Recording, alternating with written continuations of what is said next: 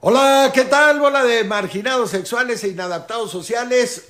Soy su amigo Alfredo Adame y este es un mensaje muy serio de su compa el Rosti que los quiere invitar con todas las fibras de su corazón, ay, qué mamón y qué cursi se oyó eso, a la conferencia anual el primero de abril, la cual va a estar bien mamalona.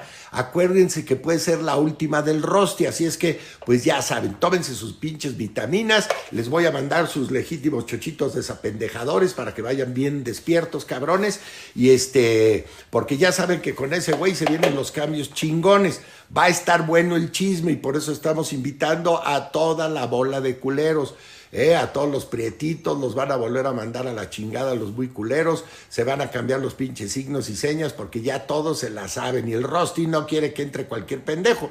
Entonces, esta será la última conferencia con entrada gratuita. La próxima se chingan, cabrones, porque se requiere juntar más varo para, para el regreso del mero petatero, entonces no sean culeros y pues ya saben, cabrones, háganlo, háganlo por el compa Joe Smith, cabrones, y este, y bueno, pues los que no vayan, van chingan a su reputísima y culera madre y los voy a anexar, cabrones. Y los que se hagan pendejos los voy a agarrar a putazos y los voy a anexar y, todo este rollo porque a mi pinche cuate el Rosti no le van a hacer esa mamada, ¿eh? Así es que ya saben, va a haber repartición. Ahí se va a armar la repartición de viejas. Va, no, va a estar poca madre. A lo mejor con tantita suerte, hasta aguas locas con Tonayán del Oxo eh, cloralex y agua mineral, cosaco y un poco de chile piquín para que les arde el culo y se les quite los pedos, ¿eh? Bueno, va a estar chingona la cosa, pinches vibraciones chingonas, como dice el Rosti, este, la cual va a estar, acuérdense, ¿cómo, dices pinche Rosti? Con todas las fibras de su corazón, ¿no? Mames, cabrón, no mames, de pinche, pinche poeta del siglo, cabrón. Bueno, pues ya saben, va a estar chingona y su compa el Rosti los invita. La historia de la Iglesia de Jesucristo merece que se recuerde. Pesquisas. Mormonas.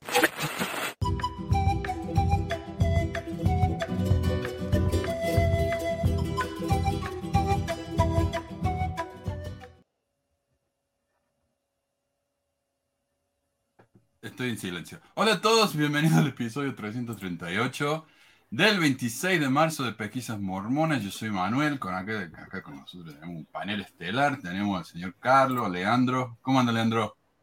Todo bien, excelente. Hoy, domingo. No es domingo de Ramos, iba a decir, creo que faltan dos semanas. ah, yo no sé ni qué es.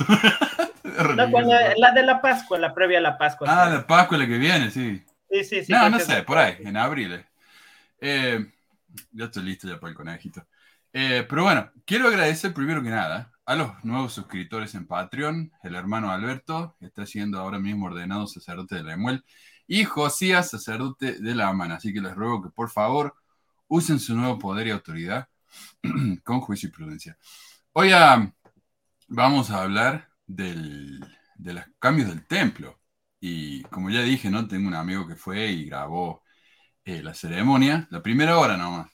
Así que tuve que hacer algunas traducciones del resto de la ceremonia que, estuvo en YouTube por como por cinco minutos y después la iglesia lo seguía bajando hasta que alguien se, puso los pilos, lo bajó y me lo mandó. Así que pude, pude traducir la parte final. Eh, encontré también la ceremonia en 1984 y 1990. Lo interesante de 1984 es que cuando todavía se hacían las penas, las penalidades, los castigos, no sé cómo se dirá, yo lo traduje penalidad, no sé. Eh, así que está interesante eso, ver los cambios que han hecho. La ceremonia de 1990 y 2023 que tengo, como son las nuevas, cuando, cuando recién empezaron los cambios, tengo una declaración de la primera presidencia acerca de los cambios, que luego, por supuesto, ya no le hicieron más. La de 2023 me imagino que todavía la hacen y ya la irán a, a borrar pronto. Y la de 84 no. Así que bueno, eh, yo no sé si tenemos algún comentario o, algo para empezar o, vamos nomás, a ver. Tenemos... Quiero ver, tener un par de comentarios. Dice Firuma, cambios y cambios, ni ellos quedan convencidos. Denota que la inspiración no está clara y que no hay, existe una conexión muy fuerte para ver el futuro. Solo viven emparchando las cosas. Sí. Eh, sí, dice Rebeca, y seguirán los cambios según los vaya marcando las encuestas. Y van a ver que uno de los cambios que hicieron, me parece a mí, es a causa de lo que decían los algunos cristianos de los mormones. Así que ya vamos a llegar a esa parte. Pero bueno, acá tengo la... Uh, ¿dónde se me fue? Ahí lo voy a compartir de nuevo. Eh, Perdón, soy... Este es lo más difícil. Oh, gracias, Jafet. Muchísimas gracias. Acá tenemos otro sacerdote. Y Ana también. Qué grande. Muchas gracias, gente. Eh, ¿dónde se fue? Acá está. Oh, Becky. Ahí está, nuestros señores. Ay, quería mencionar que gracias a Becky es que pudimos comprar la, la grabación del templo. Ella nos ha ayudado muchísimo. Y también otro oyente también que me ayudaron específicamente para eso. Así que muchas gracias. Bueno, yo diría empecemos con, con la versión de, de 1990, la declaración de la iglesia. ¿Por qué se hacían cambios? ¿no? Y dice, antes de comenzar la investidura, presentamos la siguiente declaración de la primera presidencia. Desde que la investidura del templo fue administrada por primera vez en esta dispensación, se han hecho de vez en cuando algunos cambios menores por parte de la primera presidencia del quórum de los doce. Eh, y quórum lleva C según la, la Real Academia, así que para aclarar. Gracias, Felipe. Muchísimas. qué grande. Mira qué bien que empezamos. Che. Gracias, gracias. Van todos a recibir la seña acá que les va a dar. Se merecen algo al final de a lo, en, a lo que hagamos del programa. Se merecen recibir algo más. Sí, Leandro nos va a dar eh, algunos convenios importantes para todos ustedes. Eh, dice, pero cambios menores, sí. Lo que entre vosotros estéis familiarizados con esta ceremonia, reconocéis, reconoceréis estos cambios que no afectan la sustancia de las enseñanzas de la investidura ni los convenios asociados a ella. Eh, mira, yo, como digo, estuve traduciendo esto. Es como que tenía el, los ojos más grandes que, que, el estómago, porque me puse a traducir, tuve todo el día ayer, desde que me desperté hasta las 2 de la mañana, y casi, y no terminé del todo. Pero fue una, una locura traducción, así que algunas, viste, la ceremonia nueva está todo de vosotros, pero algunas partes me parece que van a estar de ustedes, porque no tuve tiempo de revisar todo. Así que está eso. E inconsistencia, ¿no? Como en los otros aspectos de la investidura, vosotros estáis bajo la solemne obligación de no discutir estas materias sagradas fuera del templo. Vosotros podéis ser bendecidos por el Señor por el servicio desinteresado que hacéis en su santa casa. Sinceramente, la primera presidencia. Bueno, y esto es lo que anunciaron ahora. 2023. Dice, antes de comenzar la sesión de investidura, les compartimos la siguiente declaración de la primera presidencia de la Iglesia. Mira, Me parece que estas, estas, estas introducciones solamente lo tienen, digamos, un año, porque después ya entra directo, directo el mensaje, porque ahora es como que lo aclaran ahí de que hay un cambio, después creo que continúa y ya, ya lo mandan directamente, solo aclaran. Yo nunca lo vi a esto. Periodo de tiempo. Sí. Sí, eso, eso pasa eso pasa cuando le, le, pasan tijera a la ceremonia. ¿Es como para dejar claro que hubo un cambio o, o solamente para, claro, para alardear? Imagínate, vos vas un, un, día al templo, va la semana siguiente y es todo diferente. O sea, te va a chocar, ¿viste? Entonces acá hacen este anuncio. Por ejemplo, yo cuando fui, la última vez que fui, antes de inactivarme, eh, hice el, el, lavamiento, era diferente. Viste que antes tenía el, la bata abierta y si te metían la mano por todas partes. Bueno, la última vez que yo fui cambio, era una bata cerrada y te tocaban acá, viste, y eso simbolizaba todas las partes del cuerpo. Y como yo no había ido por bastante tiempo, yo no, no me había dado cuenta que había cambiado. Y me sorprendió, viste, quedé como choqueado. Así me imagino esto es para eso, viste. Como por ejemplo, como dice acá, los que entre vosotros estéis familiarizados con esta ceremonia, reconoceréis estos cambios. ¿Ves? Les está, los está advirtiendo. Está aclarando. Preparando, claro. Pero yo nunca lo vi a esto, porque yo, claro, yo empecé a ir al templo en el 97, ya había mucho, hacía muchos años ya. Hermanos y hermanas, desde que se ministró la investidura del templo por primera vez en esta dispensación, la primera presidencia del quórum de los doce apóstoles, actuando en unidad en su carácter de profetas y reveladores, han hecho ajustes de manera periódica se darán cuenta que se han hecho otros ajustes en la presentación de la investidura, todos los cuales están en armonía con la doctrina del Evangelio restaurado del Salvador. Los convenios y las ordenanzas del templo siguen siendo los mismos, que seréis bendecidos al servir y adorar hoy en la casa del Señor. Bueno, en realidad las convenios y ordenanzas que hacemos son mucho más que eso, pero lo han simplificado bastante, ¿no? Así que, y ahí está la introducción. Hay partes donde son bastante iguales, bastante parecidos. Eh, le damos la bienvenida. Eh, para los que presentan a personas fallecidas, por ahí te piden que, que levante las manos. Esto me parece interesante. En el 84 decía, por favor, permaneced alerta y atento y no os habléis al oído, no susurréis, dice Aníbal, durante la presentación de la investidura. Y después dice, eh, si necesitáis comunicaros, hablaros al oído. Así que, sí, cállense. miren el tipo de En la, en la de 1984 había dos narradores, ahora hay uno, uno solo nomás. Y y de hecho, muchas de las partes que, que decía el narrador ahora lo dice Pedro. Tiene un lugar mucho más importante. A ver, esta parte es un cambio interesante. Dice, hermanos, habéis sido lavados y declarados limpios para que mediante vuestra fidelidad lleguéis a ser limpios de la sangre y los pecados de esta generación. Habéis sido ungidos para llegar a ser rey y sacerdote del más alto Dios, a fin de gobernar y reinar en la casa de Israel para siempre. Hermanas, habéis sido lavadas y ungidas para que en adelante podéis llegar a ser reinas y sacerdotisas de sus esposos. O sea, era muy clara la cuestión, ¿no? Ahora lo han cambiado, dice, hermanas, habéis sido lavadas y declaradas limpias para llegar a ser en un futuro reinas y sacerdotisas en el nuevo y sempiterno convenio. Pero no dice de quién van a ser sacerdotisas, porque mira, el hombre es sacerdote del Santo Dios. ¿Y la mujer de quién es sacerdotisa? No dice. Así que me parece a mí que en realidad es lo mismo, pero le han cambiado las palabras, ¿no? Le quitaron el, de ser diosas y ahora solo van a estar ah.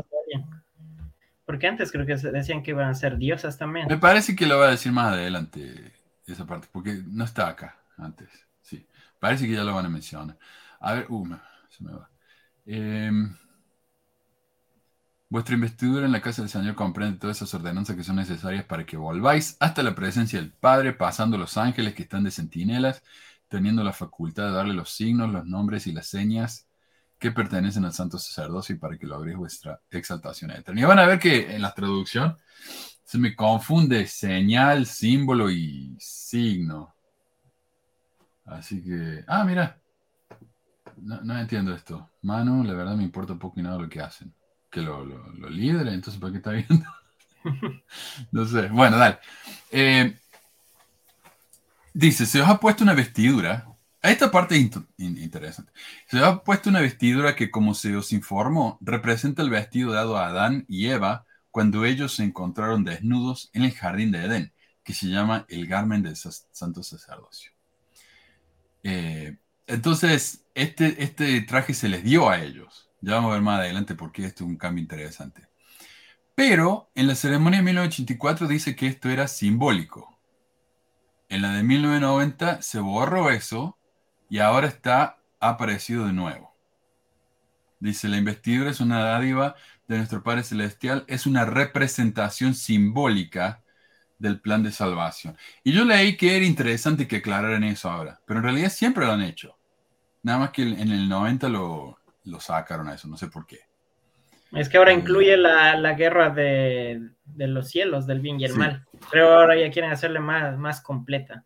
Pero yo no sé si antes de eso significaba que era literal y ahora es simbólico, no sé. Eh, bueno, no lo dice. Eh, sí, dice el rostro iba a cambiar la seña y los signos porque ya todos se la saben. Me encanta eso. Eh, la investidura se da por revelación, por lo tanto se entiende mejor mediante la revelación que se busca con oración y con un corazón sincero. Al igual que en otras, que en otras ordenanzas, durante la investidura participaréis en actos sagrados y simbólicos que enseñan en cuanto a la expiación de Jesucristo. Si seguís adelante y recibís vuestra investidura completa, se os invitará a hacer convenios y acuerdos sagrados con Dios y establecidos por Él a causa de su amor y misericordia. Bueno, eh, y hay cosas más que agregaron que no estaban antes. Esto que tengo acá son cosas que son iguales, pero las han cambiado de lugar. No sé, no, habrán pensado que se veía mejor donde está ahora, pero eh, no hay nada, nada muy interesante, nada muy importante, pero ahí está. Lo que mm. menciona de los ángeles es como centinelas. Yo cuando fui la primera vez pensé que era al momento de pasar el velo que son los ángeles como centinelas. pero lo que vamos a ver al final es que Elohim es el que recibe en el, en el velo. Entonces es una contradicción de ellos mismos. Yo me pregunto si los obreros eran los centinelas, porque si los obreros son los centinelas es fácil. Tíralo, viste, y pasa para Sí, pero en, esta, en, esta, última, en esta última cambio que han hecho, aclaran, y eso fue algo nuevo también para mí, que Elohim es el que recibe en el velo, que él va a ser, el, el, el obrero hace de las veces de Elohim para recibirles a, los que pasan el velo. Sí, no, es mejor si no lo piensan mucho esto, claro, eso es verdad. Mira, de hecho, acá tengo un, ensayo que se llama, a ver, parece que tengo que borrar eso para poder mostrarle el otro. Eh, acá está. Literalidad del templo mormón. dice, el, que escribe este, dice Dallenberg, dice, me acabo de dar cuenta de algo anoche sobre la naturaleza literal de la presentación de la investidura del templo sud. En parte de la ascensión del templo, Adán le pregunta a Pedro, ¿qué es esto? Eh, y Pedro responde, la primera señal del sacerdocio arónico. De repente me di cuenta de lo absurdo. Aarón no nació hasta dentro de un par de miles de años. ¿Por qué un sacerdocio llevaría su nombre en los días de Adán? Lo mismo ocurre cuando el Señor instruye a Pedro, Santiago y Juan a que bajen y hagan que Adán se cambie las túnicas del lado derecho y las introduzca al lado derecho en preparación para el sacerdocio Melquisedec. Una vez más, ¿Por qué tendría un sacerdocio con el nombre de alguien que aún no ha nacido? Melquisedec. Seguro que José no pensó en esto cuando le dio a Adán y Eva todas las señales y símbolos, qué sé yo, y los nombró como Aarón y Melquisedec, personas que ni siquiera habían nacido durante miles de años. ¿Alguno de ustedes ha escuchado? ¿Ah? Y también se habla de escrituras que tampoco han existido, porque bueno, Satanás cuando está... Ajá, no, y, también la mm. escritura, porque Satanás dice, le enseño cosas de hombre y mezcladas con las escrituras, pero las escrituras no existían. Entonces, sí. ¿cómo, le va a enseñar algo que no está? Son anacronismos que ellos mismos dejan notar en, la, investidura. Son Ahí tengo otro que es el dinero. El dinero, ¿cómo pudo haber resistido el dinero en la época de Adán? Sí. y también en, en la ceremonia de 1986 aparece un sacerdote que Satanás le paga al sacerdote. O sea, es todo, es como tan... Anacrónico, es muchos anacrónicos que por eso es muchas personas que son bastante fieles, y eso me incluye a mí, que fue la primera vez que fui al templo, es, bien confuso todo, uno siempre trata de buscar, como un buen mormón trata de buscarle la lógica a todo, pero no te cuadra, o sea, ya no, ya no cuadra por ningún lado, lo del templo es lo que más, es más extraño del, del mormonismo, podría decir. Sí. Y y ya vamos a ver más ejemplos de eso, porque está lleno. La ceremonia del templo está lleno. Eh, por eso ahora tienen que decir que es simbólico, porque realmente no tiene sentido, sino. En realidad, eh, ver que el Satanás le ofrece pagarles, pero dice, y, al final lo. medio como que lo jode, ¿no? Le dice, no, no hiciste lo que te dije, así que no te pago nada.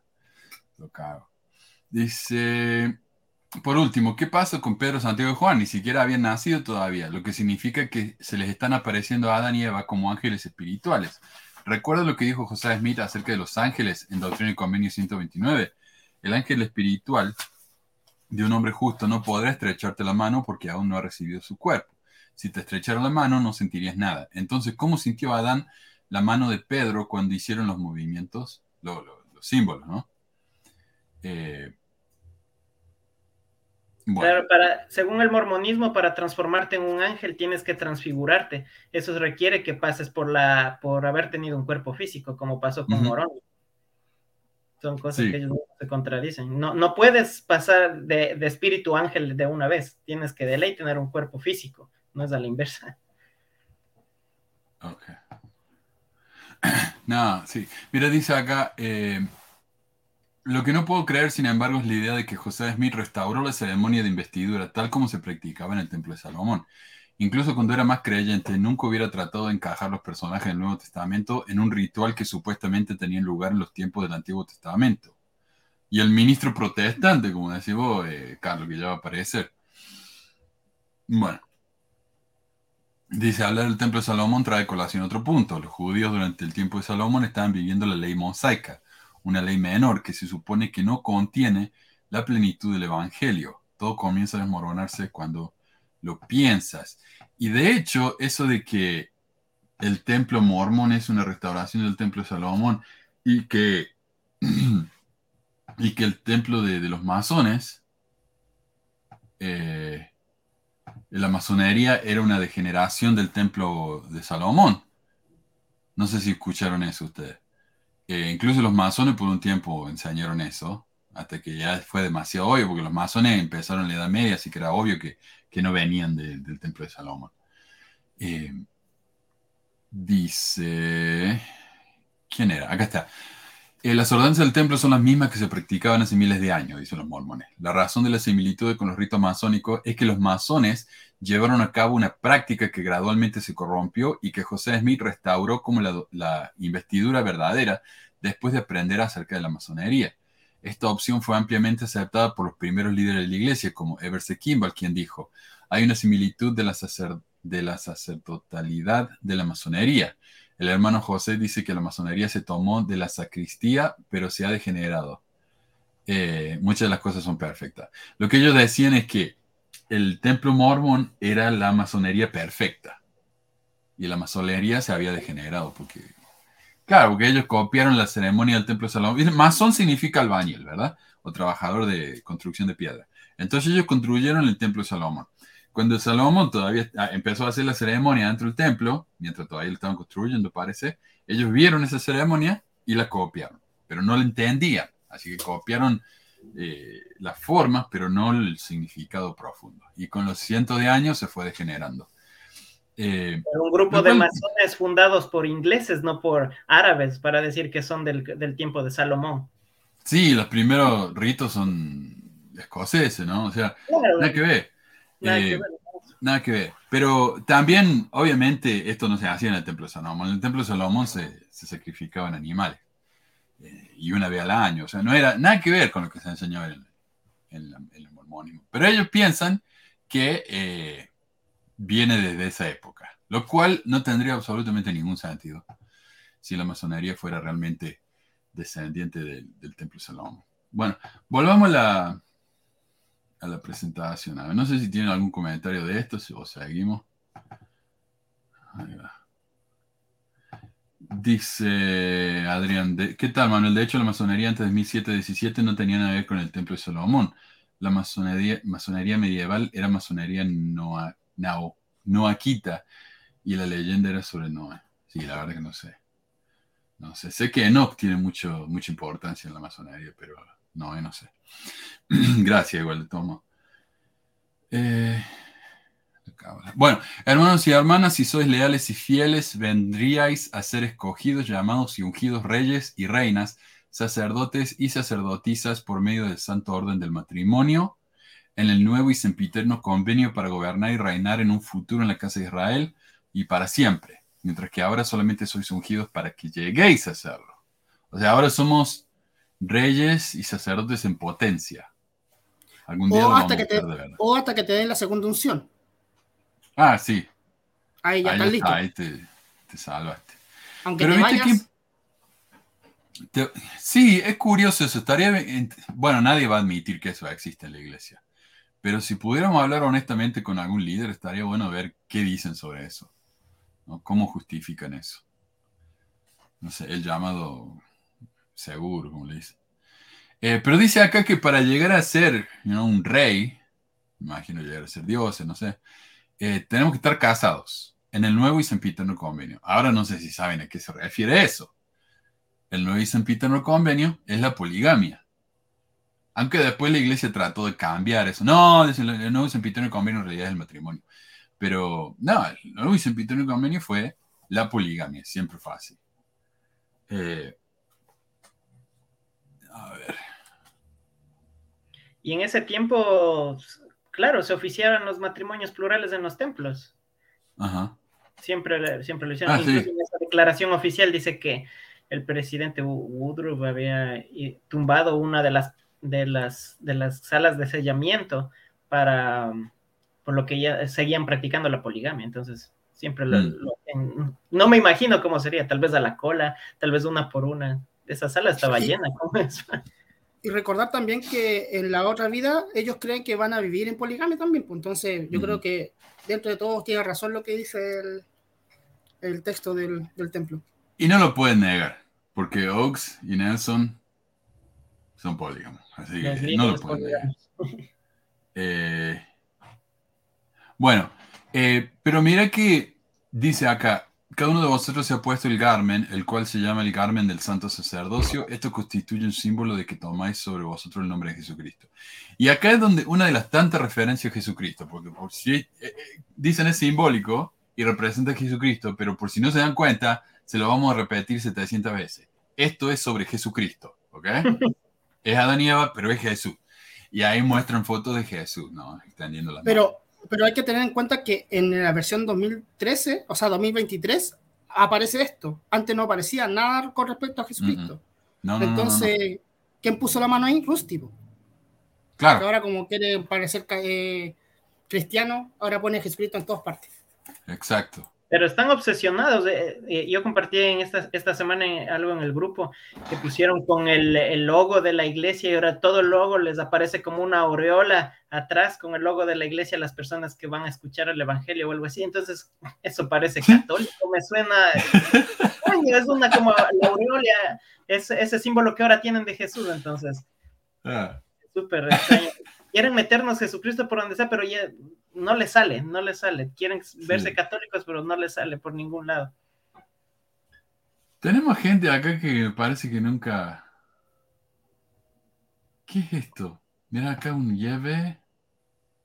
¿De dónde salió este hombre? Si los mormones enseñan correctamente que Jesús vino a América. Eso es verdad. Dice Manu, te reto a debatir el tema de la llegada de Jesús a América. Si te atreves. Primero que nada tendría que dar el nombre, flaco. Pero no, yo no y también que sudario, con la foto del santo sudario, ese, ese Sí, pero es estúpido ese. ¿Qué demuestra, por ejemplo, si yo no sé debatir eso y me ganas el debate? ¿Que Jesús vino a América? O sea, es estúpido.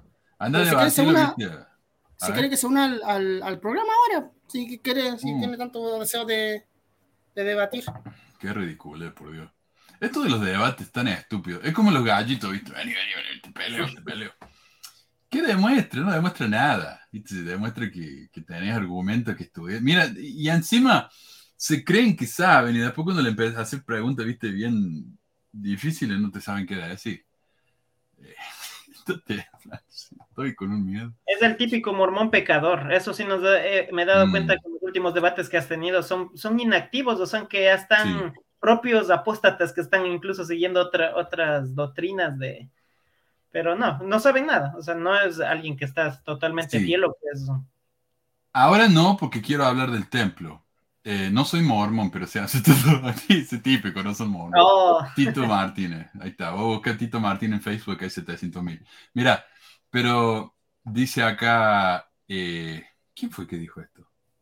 Eh, ah, Varón Rojo no existe ninguna prueba arqueológica a fin de cuentas. Ahí está. O sea, eh, no se puede demostrar un negativo. Yo no puedo demostrar que algo no pasó. Eso no existe. Lo que uno puede demostrar es que sí pasó o que tal vez eh, no, no hay evidencia de que pasó. Pero yo no puedo demostrar que no pasó. Pero vos tenés que demostrarte que sí pasó. Eso sí se puede demostrar. pero él dice que vino a la América Jesucristo, pero me imagino que debe guiarse solamente por el Dios blanco que bajó. Mm. Esas cosas dice, pero eso no quiere decir, por eso, eso no quiere decir que vino. Es solamente una, una, idea que tienen. Acá vino, mira, acá está. Eh, no, es verdad. Eh, oh, acá, ¿dónde está? Uh, se me fue. Incluso la otra, la otra prueba ejemplo, nunca habla de, de, Jesús en América, un Jesús, no habla nada del libro de Mormón. ni, el templo tiene, tiene, tiene algo para justificar del libro de Mormón o de, o de Jesucristo en América, no habla nada. creo, creo, que, creo, que nos está, creo que nos está molestando porque dice también creo que en el sexo celestial otra enseñanza bíblica. Sí. ¿De dónde? ¿De dónde? ¿Quién?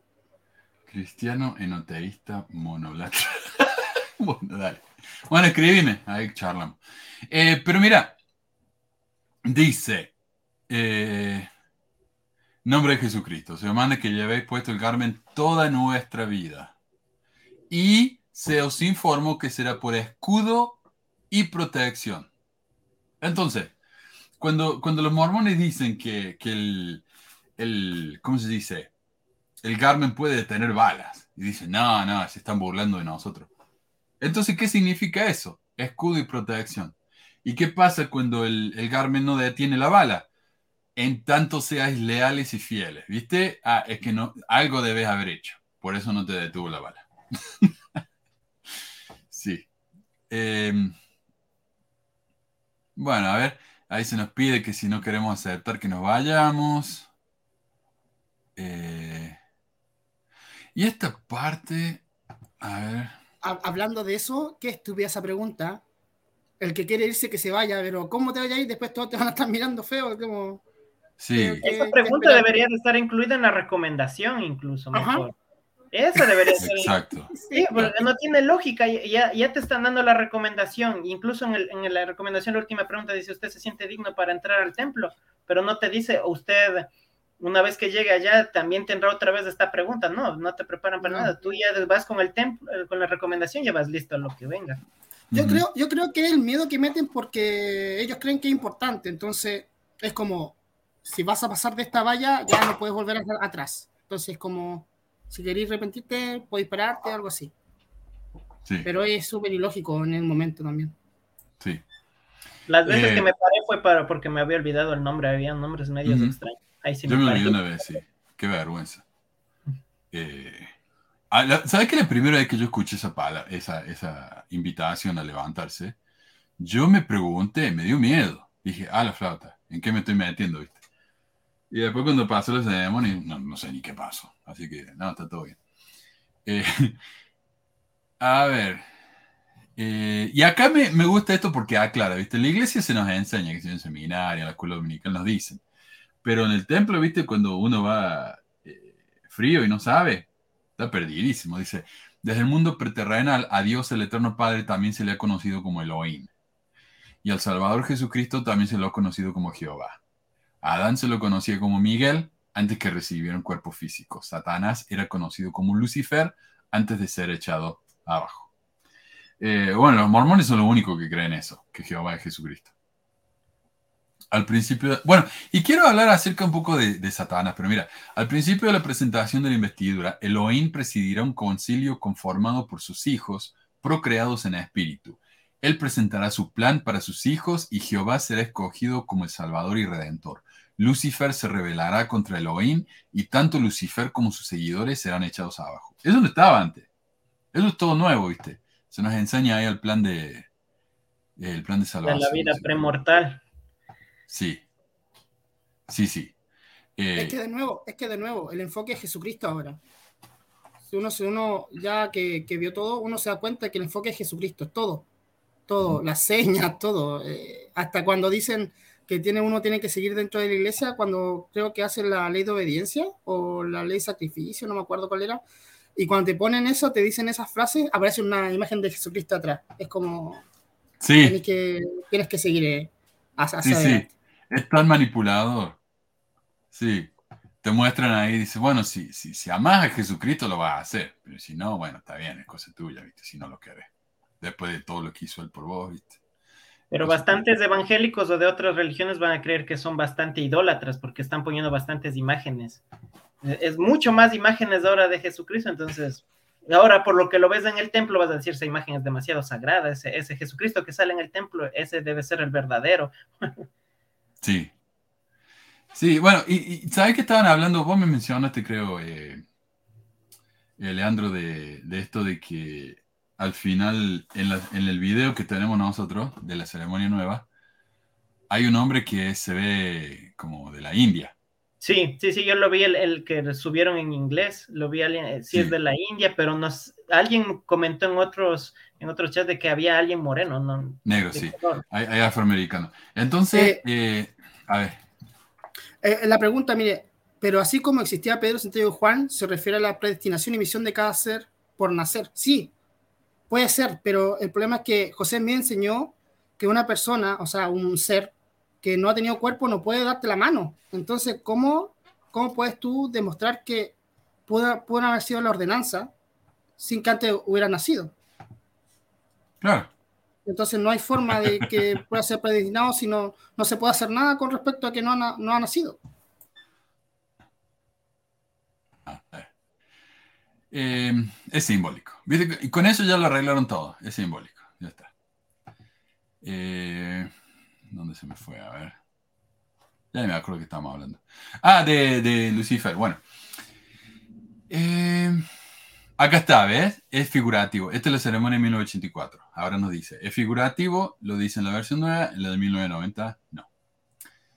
Vamos a ver la creación, los seis días. Y esta, esta está interesante porque esta es la, narración de la guerra en el cielo. Elohim dice, incontables mundos he creado y también los he creado para mi propio fin porque he aquí esta es mi obra y mi gloria, llevar a cabo la inmortalidad y la vida eterna del hombre. Yo digo, qué interesado que está Dios en su propia gloria. Yo no sé si o sea, si un, Dios amoroso y qué sé yo qué, está tan preparado, tan preocupado porque todo el mundo lo glorifique a Él, gloria, gloria, gloria. No sé, me parece un poco raro eso, pero yo soy un anticristo, así que obviamente. Eh, haremos una tierra sobre los cuales estos puedan morar y con esto los probaremos para ver si harán todas las cosas que el Señor su Dios les mandare. Y, si Dios está hablando acerca del mismo, está hablando en tercera persona acá. Está hablando de sí mismo en tercera persona. Si se adhieren a la tentación, les daremos la ley de sacrificio y les proporcionaremos un Salvador para que sean levantados por el poder de la redención y de la resurrección, y vuelvan a nuestra presencia y con nosotros participen de la vida eterna y la exaltación. De nuevo, esto no estaba antes, esto es todo nuevo.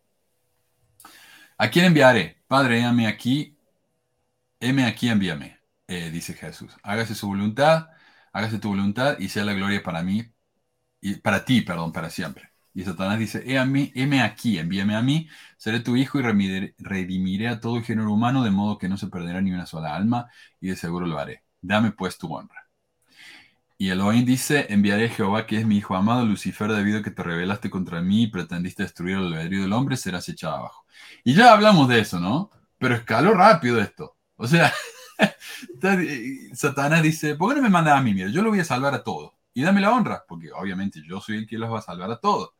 Y Dios dice, te rebelaste, te voy a castigar para siempre, vas a ser una serpiente, qué sé yo. pero qué castigo desproporcionado, ¿viste?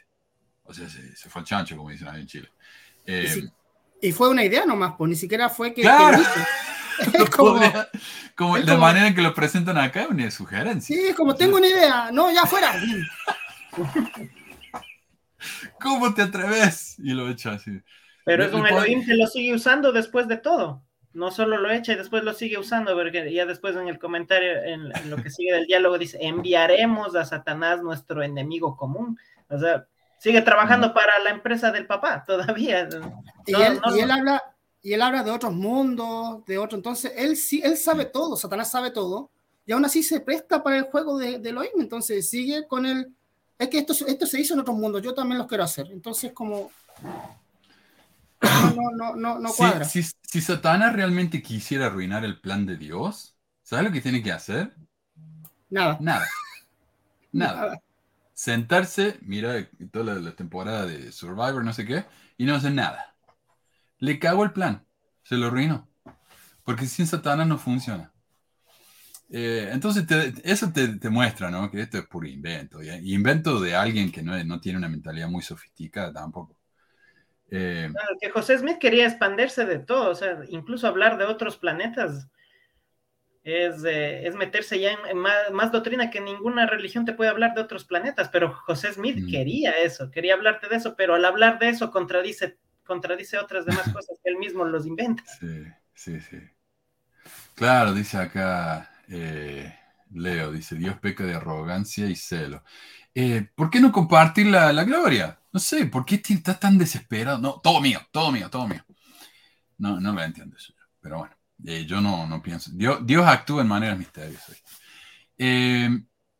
Bueno, y, ahí echó a Satana y luego el resto es más o menos similar. Pero yo quería compartir esto que encontré, que me pareció interesantísimo, acerca de de dónde viene la palabra esta Lucifer. A ver, eh, dame un segundo. Porque está muy interesante. Dice. Val, dice, como dice una amiga, si un Dios, si es un Dios amoroso y todo lo perdona, ¿por qué no perdona a Satanás? Porque Satanás es muy orgulloso, ¿vale? para, para que a uno lo perdonen, tiene que pedir perdón y Satanás nunca pidió perdón. O sea, tienen que andar, viste, haciendo esos ejercicios mentales. Para hacerlo ver como el malo de la película, pero en realidad Satanás nunca mintió en la Biblia. Nunca el padre de las mentiras, pero nunca mintió. Nunca dijo algo que no fuera verdad. Eh, y las tentaciones que hacía era, no sé, ¿por qué en vez de morirte no va y, y hace la, vivir tu vida bien? No sé, no sé. O sea, tienen que hacerlo más escandaloso de lo que es, ¿viste? Y si te fijas, por ejemplo, en la historia de Job, ahí uno ve el, proto-Satanás de hoy, en el que Satanás es, como decís vos, eh, Leandro, el empleado de Dios. Porque Dios qué dice? Satanás, anda a tentar a Job. Y Satanás dice, sí, señor. Y él va y tienta a Job. Es el trabajo del Satanás. Pero ahora es el tipo vago, el, el tipo malo. Pero mira, esto es interesante. Dice la palabra Lucifer en Isaías 14:12 presenta un problema menor para la corriente principal del cristianismo. Se convierte en un problema mucho mayor para los literalistas de la Biblia y se convierte en un gran obstáculo para las afirmaciones del mormonismo. John J. Robinson en A Pilgrim's Path dice, Lucifer hace su aparición en el capítulo 14 del libro de, ah, de Isaías del Antiguo Testamento. En el versículo 12 y en ningún otro lugar. ¿Cómo caíste del cielo, oh lucero, hijo de la mañana? ¿Cómo fuiste cortado por tierra, tú que debilitabas a las naciones? El primer problema es que Lucifer es un nombre latino. Entonces, ¿cómo llega a un manuscrito hebreo escrito antes de que existiera un idioma romano? Para encontrar la respuesta, consulté a un erudito de la biblioteca del Hebrew Union College en Cincinnati, bla, bla, bla. ¿Qué nombre hebreo, pregunté, se le dio a Satanás en este capítulo de Isaías que describe al ángel que cayó para convertirse en el gobernante del infierno? Dice, explíquemelo simplemente. La respuesta fue una sorpresa. Tuve que sentarme en una silla y tomar un momento antes de continuar. En el texto hebreo original, el capítulo, el capítulo 14 de Isaías no se trata de un ángel caído, sino de un rey babilónico caído que durante su vida había perseguido a los hijos de Israel. No contiene ninguna mención de Satanás, ya sea por nombre o referencia. El erudito hebreo solo podía especular que algunos escribas cristianos primitivos escribieron en la lengua latina usada por la iglesia. Habían decidido por sí mismos que querían que la historia fuera sobre un ángel caído, una criatura que ni siquiera se menciona en el texto hebreo original y a quien le dieron el nombre de Lucifer. ¿Por qué Lucifer? En la astronomía romana, Lucifer era el nombre que se le daba a la estrella de la mañana, la estrella que ahora conocemos con otro nombre romano, Venus. La estrella de la mañana aparece en los cielos justo antes del amanecer, anunciando el sol naciente. Viste que dicen que es la estrella más brillante, en realidad es el planeta Venus. Eh, el nombre deriva del término latino lucem ferre, portador de luz. En el texto hebreo, la expresión que se usa para escribir al rey de Babilonia antes de su muerte es Elal, hijo de Shahar, que puede traducirse mejor como estrella del día, hijo del alba. El nombre evoca el brillo dorado del vestido y la corte de un rey orgulloso, al igual que su esplendor personal le valió al rey Luis XIV de Francia el apelativo el Rey Sol. Los eruditos autorizados por el rey Santiago para traducir la Biblia al inglés actualmente no usaron los eh, al inglés actual no usaron los textos hebreos originales, sino que usaron versiones traducidas. Y esta es la, versión que usa la iglesia en inglés, la versión del rey Santiago, que en realidad no es una traducción, es una recompilación. Pero la, iglesia que cree en el gran recopilador José Smith, obviamente prefiere esa versión, ¿no? Usaron versiones traducidas en gran parte por San Jerónimo en el siglo IV. Jerónimo había traducido mal la metáfora hebraica, estrella del día, hijo del alba, como Lucifer, y a lo largo de los siglos tuvo lugar una metamorfosis. Lucifer, la estrella de la mañana, se convirtió en un ángel desobediente, arrojado del cielo para gobernar eternamente en el infierno. Teólogos, escritores y poetas entrelazaron el mito con la doctrina de la caída, y en la tradición cristiana, Lucifer es ahora el mismo que Satanás, el diablo e irónicamente, el príncipe de las tinieblas. Muy curioso. Así que Lucifer no es más que un nombre antiguo en que un antiguo nombre en latín para la estrella de la mañana, el portador de la luz. Eso puede ser confuso para los cristianos que identifican a Cristo mismo como la estrella de la mañana, un término que se usa como tema central en muchos sermones cristianos. Jesús se refiere a sí mismo como la estrella de la mañana en Apocalipsis 22, 16. Yo, Jesús, he enviado mi ángel para daros testimonios de estas cosas en las iglesias. Yo soy la raíz y el linaje de, David y la estrella resplandeciente de la mañana.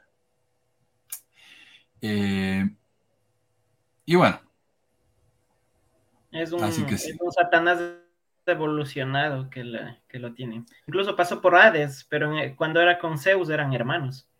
Claro. El Hades, sí, el, infierno, sí.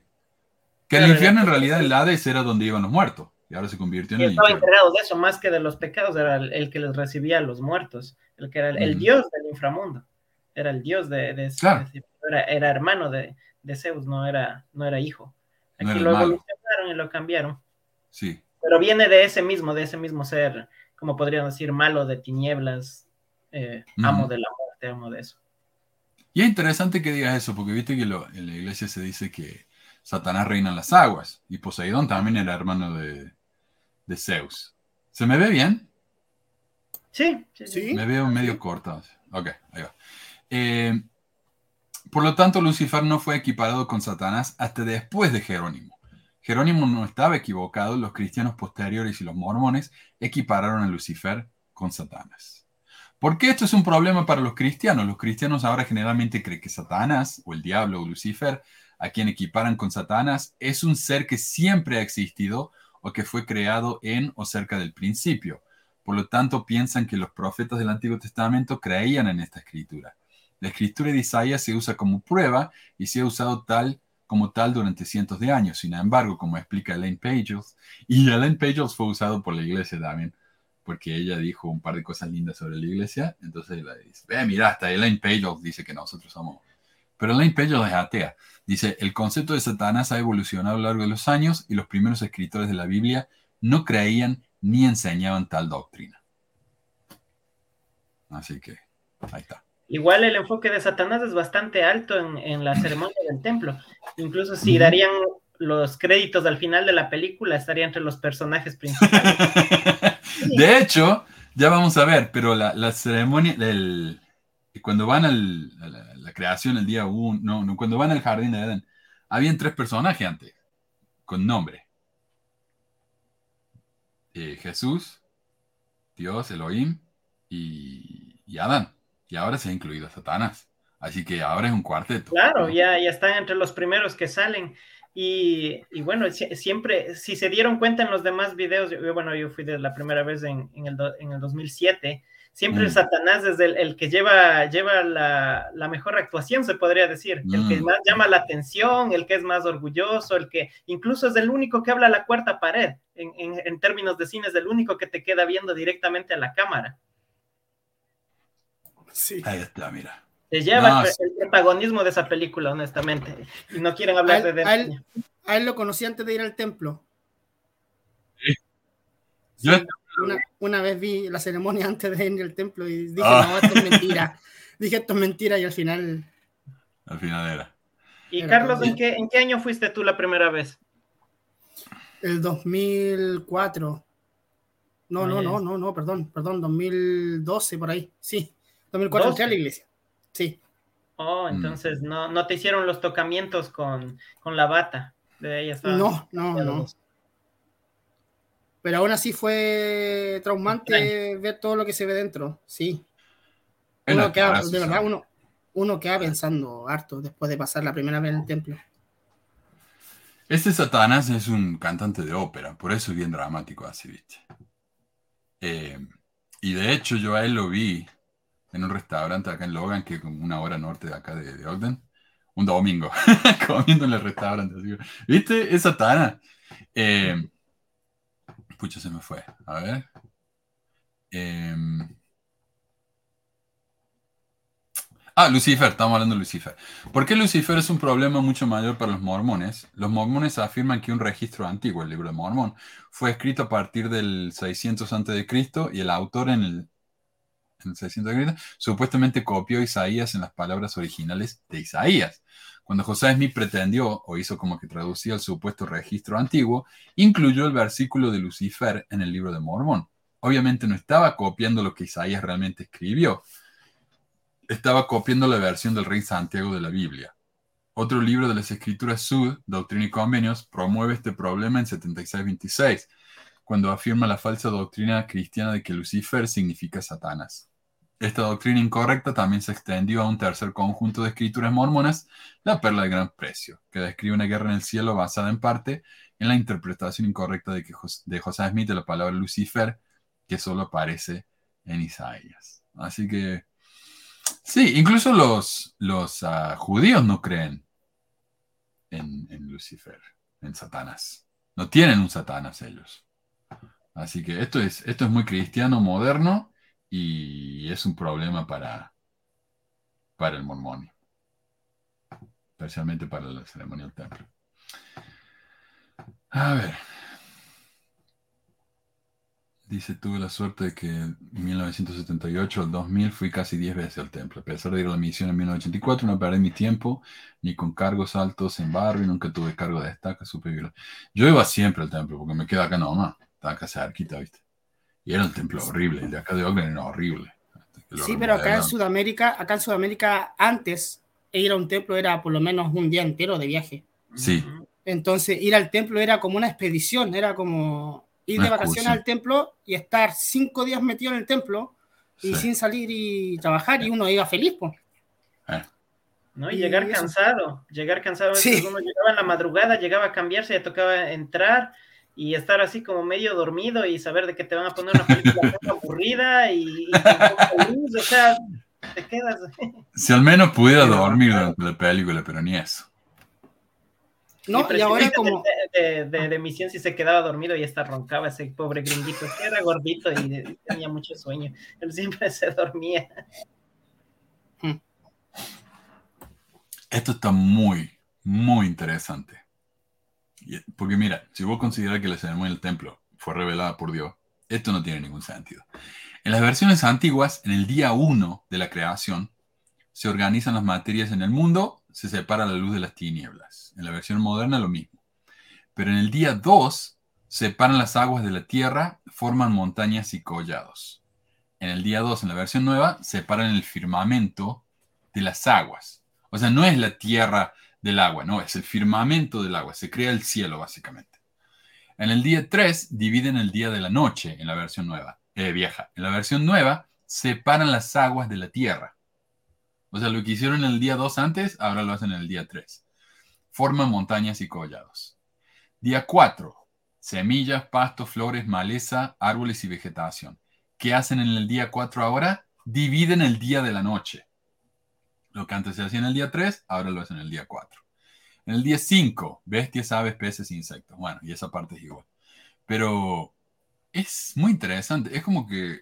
Algún apologista les quiso dar el orden, porque sin luz, ¿cómo pueden nacer la vegetación y, los animales? Sin luz, imposible, no iban a hacer nada. Pero, la, versión, pues la versión de Génesis sale del... ¿cuál, ¿Cuál es la versión de que sale en Génesis? ¿La 1 o la 2? Acuerdo, tendría que haberme fijado. Porque, obvio, pero es que si no se guían por la escritura, ¿cómo demonios pueden cambiarla? E incluso en, el libro de Abraham tiene otro tipo de versión también, ahí también habla de los días de la creación, que, se basan. Uy, Ciro. Dice Ciro Manuel, muchas de las cosas que enseñan la verdad, pero también enseñan muchas cosas que no es verdad. Bueno, Ciro, comenta ahí cuáles cosas digo que no es verdad. Dale. Esperamos sentado. Así que bueno, acá está, ¿no? La, creación, las diferencias en la creación. Lo que está rojo acá es porque es lo mismo que estaba, que fue hecho acá, en el día, en el día 1, ¿no? Todos esos cambios de semillas y todo eso. Bueno, eh, muy curioso. Algo también, que me di, algo también que me di cuenta del cambio del 90 al, al 2023 que ahora no habla de días. No hmm. dice vamos a hacerlo del día 1, no siguen, es como que dicen vamos, hacemos y, damos informe, pero no dice el del día 1, día 2, mm. solamente dan el informe nomás ahora. No. sé si se dieron cuenta, no, no se dieron cuenta. No. En, en, el, en el anterior sí lo vi en inglés, sí. dice, finalizaremos esta, esta, estación porque lo dijo season en inglés. Entonces, lo diremos pero en, en español era día. Sí. No, no dijo nada Ciro todavía. Bueno, ya, ya nos va a decir. Eh, día sexto. Ah, mira. Entonces Dios mismo forma parte de la, de la creación del hombre. Así que antes, viste, lo mandaba Jehová que hiciera todas las cosas por él, ahora él mismo baja. Pero esto mira qué interesante. En las versiones anteriores dice, haremos que caiga sueño profundo sobre este hombre que hemos formado y tomaremos de su lado una costilla, de la cual formaremos una mujer, para que sea compañera y ayuda, como decía, ayuda idónea, para él. Ahora dice, para que sean compañeros y ayudas el uno para el otro y se allegarán el uno al otro. A mí me parece un cambio muy grande. No sé, eh, es como que un cambio doctrinal, porque si antes la mujer era sacerdotisa del hombre y ahora los dos son sacerdotes de Dios, es un cambio grande. Claro, y antes era solo ayuda del hombre, no era que la mujer también me ayuda, ahora es los dos, los dos, pero eh, para, para, que se ayuda tendrá que también tener sacerdocio.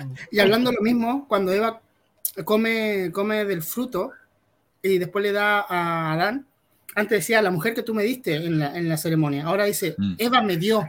Sí, sí, sí. Entonces también sí, cambió eso. El, vocabulario, el lenguaje ha cambiado bastante.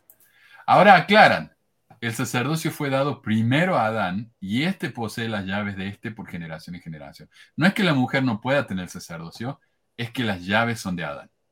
Porque él se le dio primero. No porque sea hombre, simplemente porque se le dio primero. Bueno. Eh, dice, esta es la mujer que hemos formado. Te la hemos dado para que sea tu compañera y tu ayuda. Y ahora dice, esta es la mujer que hemos formado, ya no se la dan, sino que la han formado para que sean compañeros y ayudas idóneas el uno al otro.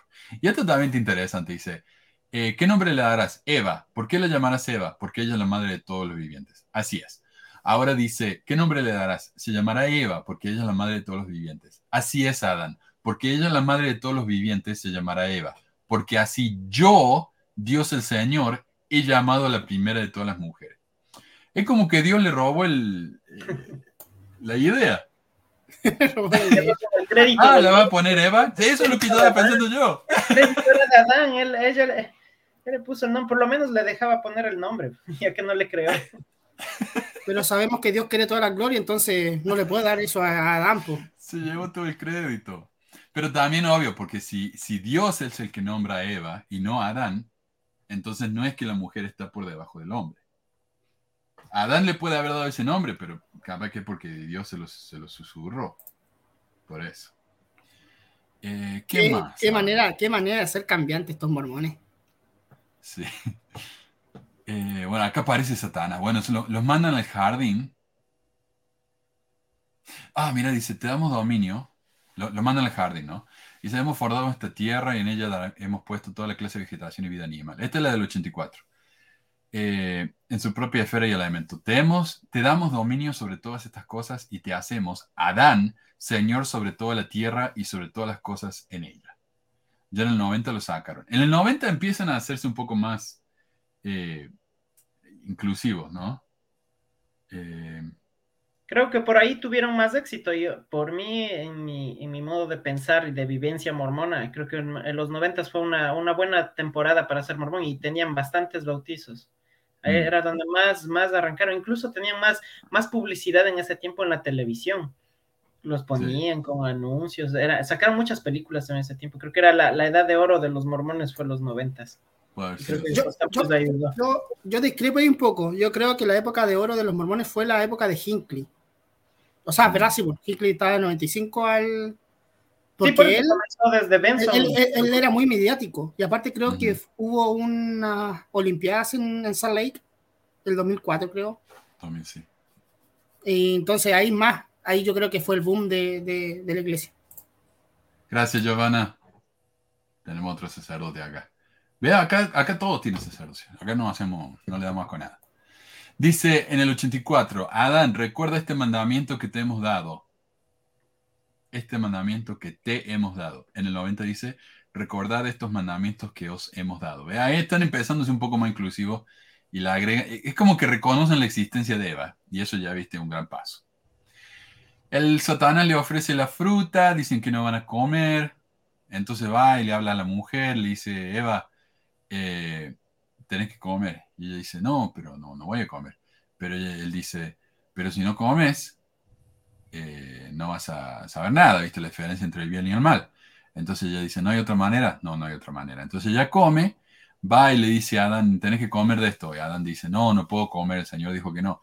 Pero dice, ¿no vas a cumplir todos los mandamientos del Padre? Y él dice, sí, todos. El Padre nos mandó que multipliquemos y anchemos la tierra. A mí me van a echar del jardín porque comí. Si me echan a mí y no a vos, no vamos a poder tener hijo. Entonces dice, bueno, comeré para que el hombre exista, dice Adán. ¿Viste cómo se sacrifica el pobre? Eh, reconocen a Satanás. Viene Dios. Ah, y esta parte también interesante. Decía antes, Satanás dice, mirad que estáis desnudos, tomad hojas de higuera y convertidlos en delantales. El Padre verá vuestra desnudez, rápido cubríos. Y Adán dice, vamos, cubrámonos. Entonces, ¿qué está pasando ahí? Adán está haciendo lo que le está pidiendo Satanás. Eh, y esto es algo que yo recuerdo que estaba en el libro este, Los fabricantes de dioses, y ahí ellos decían, ah, ven, Satanás le dijo que se pusieran esa ropa y ellos se la pusieron. Entonces, el delantal de, hojas del templo es un símbolo de Satanás. Entonces, los mormones adoran a Satanás. Claro, porque él se presenta así, él se presenta y le preguntan cuál es, cuál es símbolo de mi sacerdocio. Bueno, eso ya no mm. está, pero él, él, lo decía así. Él tenía incluso su, su, su delantal negro, tenía de color negro su delantal, él también tenía su delantal. Y, es algo como una idea que Satanás les manda a usar ese tipo de delantal, porque en ningún momento de la investidura es como lo que lo rechazas, como que si ya pasas a otro lugar de la investidura y lo rechazas como que fue algo de Satanás. No, eso lo tienes puesto incluso cuando te lo entierran. Es, es sagrado ese delantal. Acá dice Carlos, tiene que conformar a feminista si no se arma aquí el lambo. O pueden comportarse como personas decentes y reconocer que las mujeres existen. Me parece que eso no tiene nada que ver con feminismo, simplemente con decencia. Yo creo, yo creo que pronto se va a venir el sacerdocio para las mujeres. Y yo creo que están haciendo todo lo posible para cambiar, para que no se vea tan extraño. Mm. Hay que pagar para tener acceso a su ritual especial del mormonismo. Sí, sí, sí, sí, sí. Un año completo de membresía. ¿Y viste cómo dice ahora? El Completo. Van a subir el sueldo. Completito, si no, no vas igual. Sin, sin descuento, sin descuento de jubilación, nada de eso tiene que ser íntegro. Dice, pero mi mamá no trabajaba y no pagaba el diezmo. Bueno, porque el 10% de nada es nada, flaco. Ahí está. Eh, mirad que estáis desnudos, decía el diablo. Tomad hojas de higuera y convertirlos en delantales. Satanás es el que les dice que se pongan el delantal. ¿Qué dice ahora? Mirad que estáis desnudos. El Padre verá vuestra desnudez. Rápido, escondeos.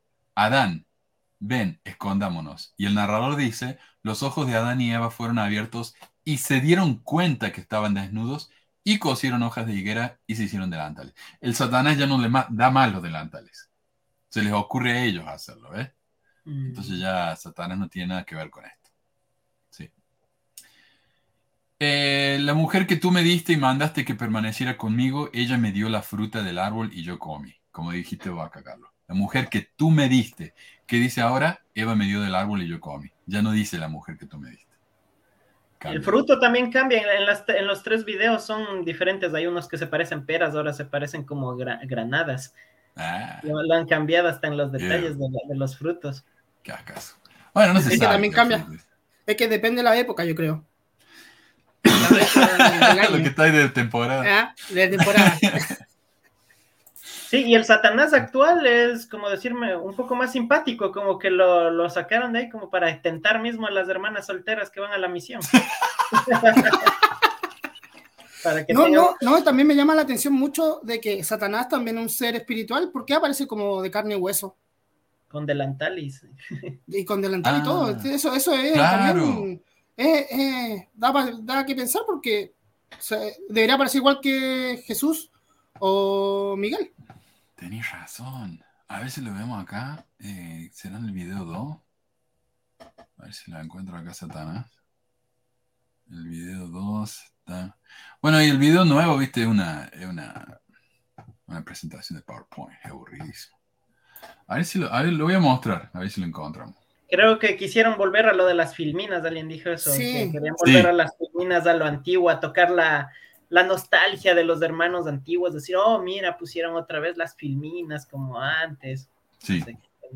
Yo, yo había escuchado historias que las filminas eran una buena forma de entrar a las casas. Creo que en esa época no había tanto poder de ver películas y, Y los misioneros entraban y era una forma buena de entrar a las casas a enseñar. Sí. Claro, tenés que enchufarle todo. Ahí está Satana. No, pero Ah, mira, tiene. Parece medio como a Tom Cruise, no sé, viste joven. Claro, es un actor. que- Mira, mira, su sonrisa perfecta, toda la cosa. Tiene más Es pinta un que F. Adán. Es un F cualquiera. Mírale, ahí está el árbol. La fruta, ahí sí se ve la fruta. Perdón lo que están escuchando. Mira, mira, ahí- ahí está. Es, es diferente, el otro se parecía una pera. Y ahora lo. Y es rojo Ah. ahora. Es rojo. Parece una mora grande. ¿no? Es extraño. Está bonita la Eva. La actriz también Así es que- simpática. Sí. No, y se la pasa sonriendo. Después cuando se la ve, viste, haciendo la seña, que tiene una sonrisa de oreja a oreja. Eh, No, no Sí. sé, también, otra, otra observación, no sé si se dan cuenta también cuando a- a- hacen la oración, cuando hacen los tres movimientos, ese, ese, ese movimiento, ese, sí, ese, movi- ese movimiento lo hacen como película, o sea, lo hacen, no lo hacen como imágenes cortas, lo hacen como Oh, que ¿sí? bajan los brazos. Sí, no me he dado cuenta. Stop motion. no, no, no, lo hacen así completo, como si fuera, si fuera cine, o sea, video completo, sí, Sí, sí. el movimiento, sí. Bueno, igual la presentación no es figuras estáticas. Por ejemplo, cuando muestran la creación del agua, se ven los peces que se mueven. Está bueno. este, Son, son eh, Buena esa animación. Pero se mueve. Está, está bonito. Dice Satanás en el 84. Entonces, ¿viste cuando lo echan del... ¿Cómo es que lo culpan de... Dice, pondré enemistad entre tú y la simiente de la mujer. Tú tendrás poder para herirle el calcañar, pero ella tendrá poder para aplastarte la cabeza. Y dice, entonces, con tal enemistad, tomaré los tesoros de la tierra y con oro y plata compraré ejércitos, marinas, papas, papas y sacerdotes. Y reinaré con sangre y horror en esta tierra. Entonces los papas católicos son empleados de Satanás. Acá está bien clarito. Los papas son eh, cosas que se crearon con el dinero de Satanás. Eh, Pero Bueno, si la iglesia católica es la ramera grande y espaciosa, o sea, ¿cómo se claro. Y ahora la tratan de cubrirlo eso. Pero ahí Y ahora está. trabajan juntos. Ahora trabajan juntos. Ahora se dan las manos con, eh, con el Papa Mm, Francisco y todo. Qué locura. Eh, de nuevo, acá eh, más tema con la mujer. Considerando que Eva fue la primera en comer del fruto prohibido, ella hace convenio de que desde ahora en adelante obedecerá la ley del Señor y escuchará tus consejos como los míos. Y si hacéis convenios de que de aquí en adelante obedecerás la ley de Elohim, os daremos la ley de sacrificio, bla, bla. Adán, ahora, dice Eva, Adán, ahora pacto obedecer la ley del Señor y escuchar tu consejo como tú escuchas a nuestro Padre. Ahora cambio. Adán y Eva, por cuanto habéis comido del fruto prohibido, si hicieres convenio de que de aquí en adelante guardaréis la ley de obediencia, os daremos la ley de sacrificio, bla, bla, bla. Entonces ahora ya están en la misma categoría los dos. Ya no es todo culpa de Eva. Ah, Jehová, ya que Adán y Eva han cubier- descubierto su desnudez, hazle túnicas de pieles para que se cubran. Y eso está representado con, el, con la bata, ¿no? La, la cosa esa que se pone en el hombro. Eh, ¿Qué más? Antes había una pareja que venía al altar. A mí me tocó una vez, una sola vez. Porque estábamos sentados adelante. Viene Pero ahora todo se hace por. Ahora todo se es simbólico ahora. Ahora aparece la filmina. Claro, ahora ya no está más la pareja, sino que está todo representado en la película. Y pregunta acá Carlos, dice, ¿qué pasó con Moroni? ¿No está más Moroni? Nunca estuvo en la ceremonia del templo.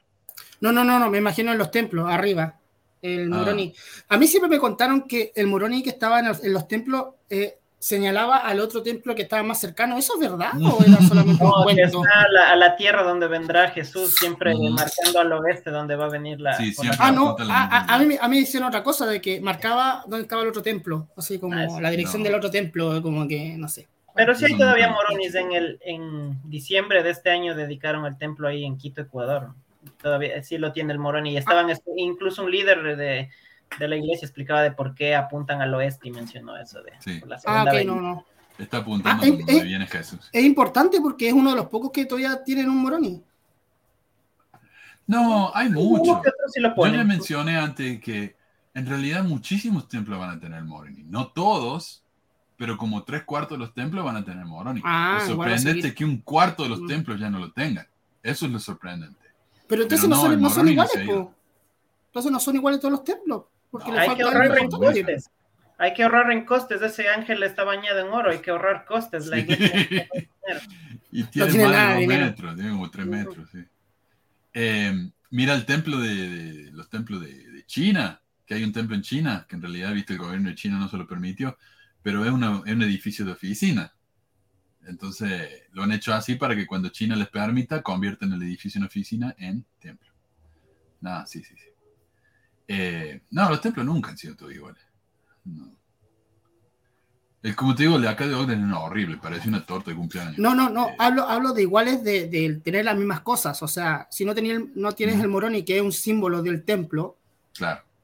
No, e, e, ese era mi, mi, No, te entiendo, sí.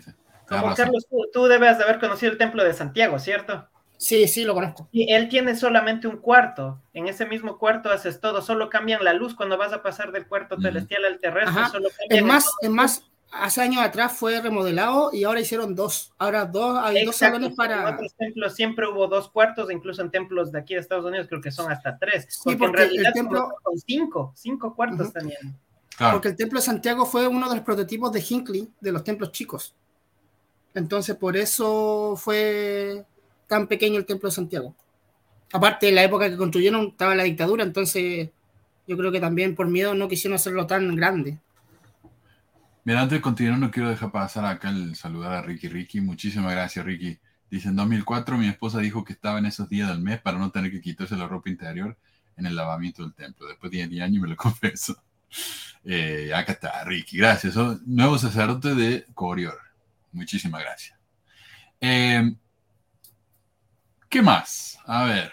Eh, bueno, la pareja venía adelante y la pareja se arrodillaba ante el altar y cuando el, obrero hacía las señas, ¿no? Lo hacía con la mano de la pareja que estaba adelante, entonces todos supuestamente veían, pero no había un carajo. Ahora está mucho mejor que, porque está en la, pantalla. Eh, os representa a todos. Bueno. Eh, y ahora sí, como dijiste, dice Adán y Eva, ahora os pondremos bajo. Dice, narrador, hermanos y hermanas, rogamos que os consideréis como si fuerais Adán y Eva, respectivamente. Adán, Eva, ahora os pondremos bajo convenio de guardar la ley de obediencia que, existe, que consiste en obedecer mis mandamientos. Ahí está, viste, los dos son igual. Eh, y ahora por fin se les hace las túnicas, y eso es el fin de... ¿Qué era esto? La ley de obediencia. Claro, ahora hay cinco leyes y te las aclara, ¿viste? Los, las cinco eh, convenios que hacemos. Antes no te lo decía. Aunque algunos de los convenios ahora tienen nombre diferente que antes. Sí. Lo extraño es que ahora, o sea, el video es el que te, te otorga la investidura y honestamente cuando yo fui, yo pensé que era el, señor que estaba ahí de, obrero, el que te daba los símbolos, él era el que tenía la autoridad en darte eso. Pero ahora, ¿qué quiere decir eso? ¿El video es el que te está dando los signos, te está dando la investidura? Ah. Porque supuestamente los mormones dicen que tiene que ser dado por alguien que tiene la autoridad por imposición de mano, o sea, tiene que haber un contacto físico. Pero ahora lo están haciendo, lo están haciendo todo por una pantalla. Entonces la pantalla es la, sagrada ahora, el, video. Bueno, yo creo que se hace simplemente al final. Que en realidad no sé por qué tenían que andar haciéndolo todo el tiempo. Si al final, viste, lo haces en, el velo. Bueno, para mostrar. Te lo dan, te lo dan. Es que básicamente esa, persona supuestamente con la autoridad te está dando, te lo está dando simbólicamente y, él, y lo está recibiendo. Sí, sí, sí, te tenés razón. Eh, y no apareció Ciro, decime acá como mentí. Bueno, eh, dice la ley del sacrificio. Y así como Jesucristo ha dado su vida para la redención del género humano, así debéis hacer convenio de sacrificar todo lo que poseéis, incluso vuestras vidas, si fuera necesario, para mantener y defender el reino de Dios. Eso decían antes. Ahora dice, debéis hacer convenio de guardar la ley del sacrificio, lo cual es que ofrezca ofrecéis un corazón quebrantado, un espíritu contrito y sacrificaréis todo lo demás que yo, el Señor de Dios, requiera de vosotros para que lleguéis a ser santos sin mancha mediante la expiación de Jesucristo. un poquito diferente. Eh, y ahora Pedro es el que muestra, ¿ves? según nos invita Elohim, eh, hay parte de decir, según nos, según nos muestra Pedro. Eh, ah, y acá están las penalidades. Esto está interesante. En el 84, como digo, se hacían penalidades. Entonces dice, ahora os daremos el primer signo de de Aarón con su nombre, y, con su nombre y seña, se dice ahora. Pero antes se decía con su nombre, seña y penalidades. Y penalidades. O castigo, no sé cómo, cómo lo habían traducido, pero no encontré la versión en español. Pero eso. Dice, son sumamente sagrados y los protegen solemnes convenios de secretismo. Yo no sé también cómo lo habrán traducido, pero en inglés dice secrecy. Y eso significa secretismo. Convenios de secretismo, eso lo sacaron en el 90. Con la consecuencia de que bajo ninguna condición, incluso el peligro de vuestra vida, las revelaréis, excepto en cierto lugar del templo que os será indicado a continuación. La representación de la ejecución de las penalidades indica las diferentes maneras en que la vida le será quitada. Así que te va a morir. Es la primera promesa amazona, es cuando eres un iniciado, sí tienes que no revelar nada de eso. Y también, obviamente, por, por cuestiones de José Smith, no quería que se divulgue que él ya lo sacó copiando. O sea, él mm. puso como sea que no, no, se divulgue eso. José Smith era muy de secreto, ¿no? O sea, él, él, estaba ofendidísimo que la gente dijera que él tenía muchas esposas cuando solamente veía una. es más, sí, a Emma. Emma conoce esa historia. Hay que eh, incluso en esa época eh, tenían nombres de código. José Smith no firmaba sus cartas José Smith cuando hablaba ¿viste? con su socio. Eh, tenía un nombre que ahora ya no me voy a acordar. alguien me va a hacer acordar ahí. pero él tenía, no, tenía nombres código. Bueno, y dice, la seña se hace alzando el brazo derecho en forma de escuadra, la palma de la mano hacia adelante, los dedos juntos y el pulgar extendido. Esta es la señal. Pero antes decía, esta es la señal. La ejecución de la penalidad se representa colocando el pulgar debajo de la oreja izquierda, con la palma de la mano hacia abajo y pasando el pulgar rápidamente por la garganta hacia la oreja derecha y dejando caer la mano hacia un lado. Los tres lo hicimos al mismo tiempo, fue... ¿Lo hicimos? lo hice. sí. y repite, antes de eso, ahora sufriré que mi vida sea quitada eh, quiero ver si hay otra penalidad, porque me gusta la del estómago. Eh, no, esta, es de la garganta y de la lengua que sea arrancada de raíz. Es ah, esa no la encontré. Uf. A ver lo de la lengua. Ah. Creo que fue la que creo que fue la de 19, creo que fue antes de la del 90 porque yo le estaba leyendo la de 1930 que dice que será arrancada la lengua. Ah, la de 30 dice. ah, sí, sí, sí, sí, sí, había uno de Muy la lengua. Violento eso. Muy violento. Esta parte es mi favorita. Adán y Eva están en el mundo solitario y lúgubre. No sé si dice triste, no sé cómo que. Construyó un altar, Adán construyó un altar. Ahora Adán y Eva construyen el altar. Y estas son las palabras que pronunció, lo cual me parece muy raro, porque yo no sé si fue Ballard o Holland, uno de esos dos, en la conferencia de hace un par de años, Tal vez incluso fue Ox. Pucha, no, mira que está, hablando, no sé ni lo que estoy hablando. Uno de ellos dijo que Adán y Eva eran seres literales y que su historia fue histórica, o sea, fue real. Pero entonces acá viven cambiando la historia de Adán y Eva. ¿Fue Adán solo el que hizo el, altar o Adán y Eva? Eh, ¿Adán hizo convenio con Dios de obedecer y Adán a él? ¿O los dos obedecieron a, a Dios? No sé, es, cambia mucho esto. Y es, importante estos cambios, ¿no? Y cambia la doctrina, o sea, no es un cambio de, gramatical, no, cambia toda la historia, porque muchos de, eh, esos eh, estudiosos de, la iglesia piensan que son solo cambios mínimos, que no afectan en sí el contexto, pero afecta todo, afecta todo, incluso quitar en lugar de añadir, el, es quitar, es quitar, lo estás quitando, estás quitando toda la historia como era originalmente. Claro, no, la historia es muy diferente. O sea, no, es lo mismo que, Dios eh, le pida a Eva que obedezca su mandamiento directamente o que le pida que obedezca a Adán. Eso es un cambio muy grande. Gazelum, ahí está, gracias, Totón. Sí, él se firmaba su nombre eh, como Gazelum. Gazelem, sí. Gracias. Yo sabía que alguien me iba, me iba a cumplir ahí. Gracias. Eh, ¿Dónde se me fue? Ah, hallándose en el mundo solitario y lúgubre, hoy triste, construyó un altar y oró, y estas son las palabras que pronunció. Oh Dios, escucha las palabras de mi boca, oh Dios, escucha las palabras de mi boca, oh Dios, escucha las palabras de mi boca. Y Satanás aparece y dice, ¿qué es lo que deseas? Dice, ah, ¿quién eres tú? Soy el Dios de este mundo. ¿Tú, el Dios de este mundo? Sí, ¿qué deseas? Estoy a la espera de mensajero. Ahora ya no, ahora estamos a la espera de mensajero. De nuevo, reconocen que Eva existe. Con que queréis que alguien os predique, queréis religión, ¿verdad? Y ahí es donde cambia a lo loco. Por ejemplo, en la versión de 90 dice, habrá muchos dispuestos a predicaros las filosofías de los hombres mezcladas con las escrituras. Es lo mismo que dice ahora. Pero en el 84 decía, tendré a predicadores aquí pronto. Y dice, buenos días, señor y el ministro sectario. Y yo siempre me pregunté, porque decían que había un, ministro eh, protestante en la ceremonia. Y yo decía, ah, ¿qué pasa con eso? ¿Qué onda, no? Acá está. Así que estoy muy emocionado con esto. En el 97, en el 97, 98, que tal vez recibiste la primera vez, ¿no estaba el ministro sectario, mano?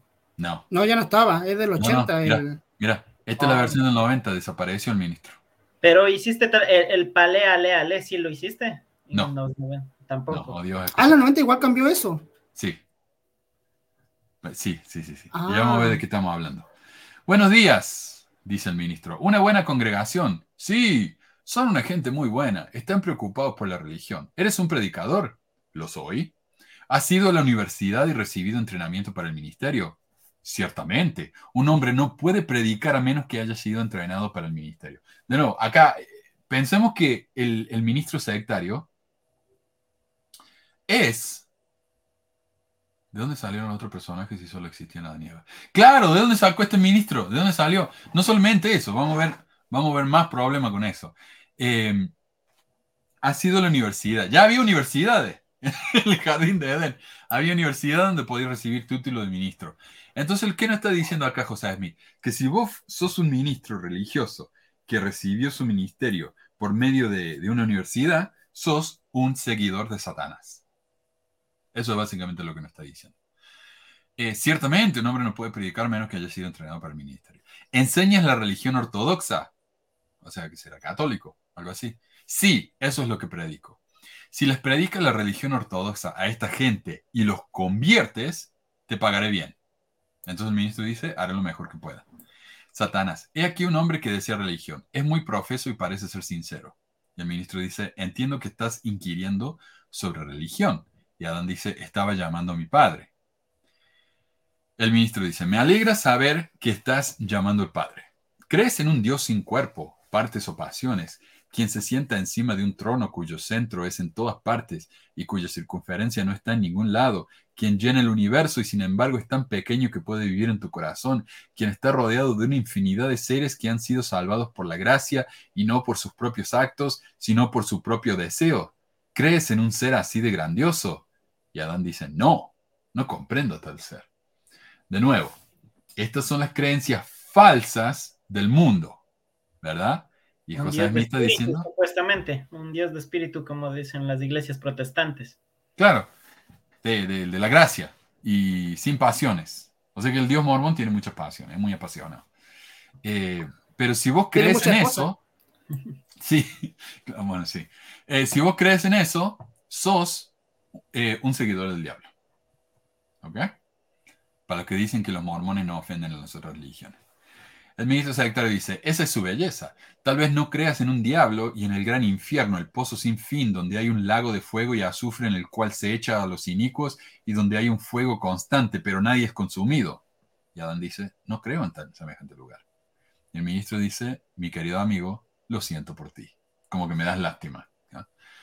Y Satanás dice, lo siento mucho, ¿qué es lo que deseas? Y acá vuelve, vuelve a la, versión nueva.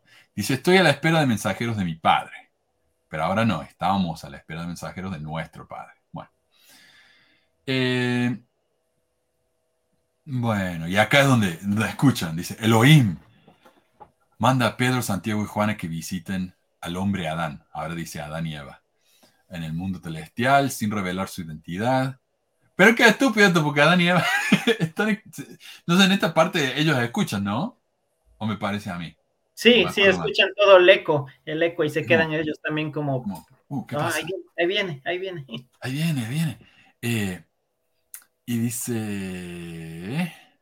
Santiago, descendamos, Juan, descendamos, Pedro, buenos días. Y acá empiezan a hablar con, eh, con Satanás y con el ministro. Dice, eh, Satanás, oh, dice, ¿qué haces aquí? Le preguntan a Satanás. Enseñando religión, dice en 1984. En 1990 dice impartiendo enseñanzas a esta gente. Y ahora dice enseño la filosofía de los hombres mezcladas con las escrituras. ¿Cómo se recibe esa enseñanza? ¿Cómo recibe esa enseñanza esta comunidad? Dice Pedro en el 84. Pero ahora dice cómo se recibe esa enseñanza. Y Satanás decía, muy bien, excepto por este hombre, quien no parece creer nada de lo que se enseña. En la del 90 dice, muy bien, excepto por este hombre, quien parece no creer lo que se enseña. Y ahora dice, muchos la reciben muy bien, pero estas personas parecen no creer lo que se enseña. ¿Quiénes son los muchos que están recibiendo esa enseñanza? De nuevo, está Adán y Eva nomás. Eh, sí. Entonces, ¿qué, puse acá? Muchos lo reciben, no solo existe Adán y Eva. Pasa a decir que Adán no cree a decir que Adán y Eva no creen. Bueno, sí, sí, más inclusivo. Pedro, buenos días, dice. ¿Qué piensas de lo que se enseñan estos hombres? Ahora dice, estamos a la espera del mensajero de nuestro Padre, pero antes decía, no la puedo comprender. ¿Puedes darme una idea al respecto? Y Adán dice, enseñan de un Dios que no tiene cuerpo, parte o pasiones partes, perdón, quien llena el universo y sin embargo es tan pequeño que puede vivir en un, en un corazón y de un infierno sin fondo donde los inicuos son sumamente quemados. ¿No decían los, los católicos que el espíritu puede vivir en un grano de arroz y sin embargo llena a todo el mundo, ¿no? algo así? Tal vez están hablando, viste, mierda en de forma de crítica, en forma de crítica. comenzaron como criticando y ahí, y ahí mismo es el el ministro se está representando por las creencias de la religión católica, incluso el recibir instrucción y que bien estudiado es porque los católicos estudian para ser sacerdotes. Esa es una crítica a ellos. Claro, claro. Muchos católicos sí van, van y estudian. Dice Adriana, los otros estaban en otros planetas. Qué loco. Claro, porque Satanás dice lo que se enseñó en otros planetas. O sea, esto no es el primero, ¿viste? Eh, estos vacíos de guion son los vestigios sin corregir de la primera ceremonia. Claro, vos ves que ahora hay partes de la ceremonia que han sacado cosas, pero han dejado otras, y que sin contexto no tienen sentido. Y este es un buen ejemplo, mira. Dice, no nos sorprende que no comprendas tal doctrina, porque es del diablo, ¿ah? Pedro. ¿Tienes símbolos o señas? Y Satanás dice, tenéis dinero. En el 90 dice, eso está bien. ¿Tienes símbolos o señas? Satanás dice, tenéis dinero. Y ahora dice, eso está bien, habéis sido fieles a los convenios que hiciste en el jardín de Edén. Y Satanás dice, tenéis dinero. Pero eso no tiene sentido. O sea, antes decía, bueno, tenemos las señas, te la podemos vender por dinero. Eso tiene sentido. Habéis sido fieles, tenéis dinero. ¿Qué tiene que ver una cosa con la otra? Nada que ver. O sea, ese cambio ahí la cagaron. Y es el vestigio del que habla acá eh, Felipe, ¿no? Es un vestigio que realmente no deberían haber dejado, porque no tiene sentido. Y el dinero, creo que Smith tenía el miedo de que lo vendan, que, que den eso. Por eso lo aclara desde un comienzo, lo, pone ahí, que Satanás es el que ofrece el dinero, porque sabía de que los que reciban esto posiblemente lo vendan. Y les pone la aclaración ahí de que vendes tus símbolos. Mm. Qué, mm. buena observación. Qué buena observación. Tienes razón. Sí, porque ¿por qué voy a meter el dinero en una ceremonia que eh, que fue hace, se supone que al principio no había dinero, entonces es como... Eso siempre me lo pregunté. ¿Cómo puede ser que Adán y Eva tuvieran dinero? Eso nunca me, entró. Porque yo cuando fui a la ceremonia no decía que era simbólico. Ahora sí. Eh, sí, en el 2012, por ahí. No sé, hace unos cuatro años atrás hicieron cambio. Eso no, no lo tengo. Estaría bueno ver qué, qué cambiaron ahí. Ese fue el primer PowerPoint. Satanás dice, Hoy es el gran día de mi poder. Reino desde los ríos hasta los confines de la tierra. Nadie se, atreve a presentar mi oposición.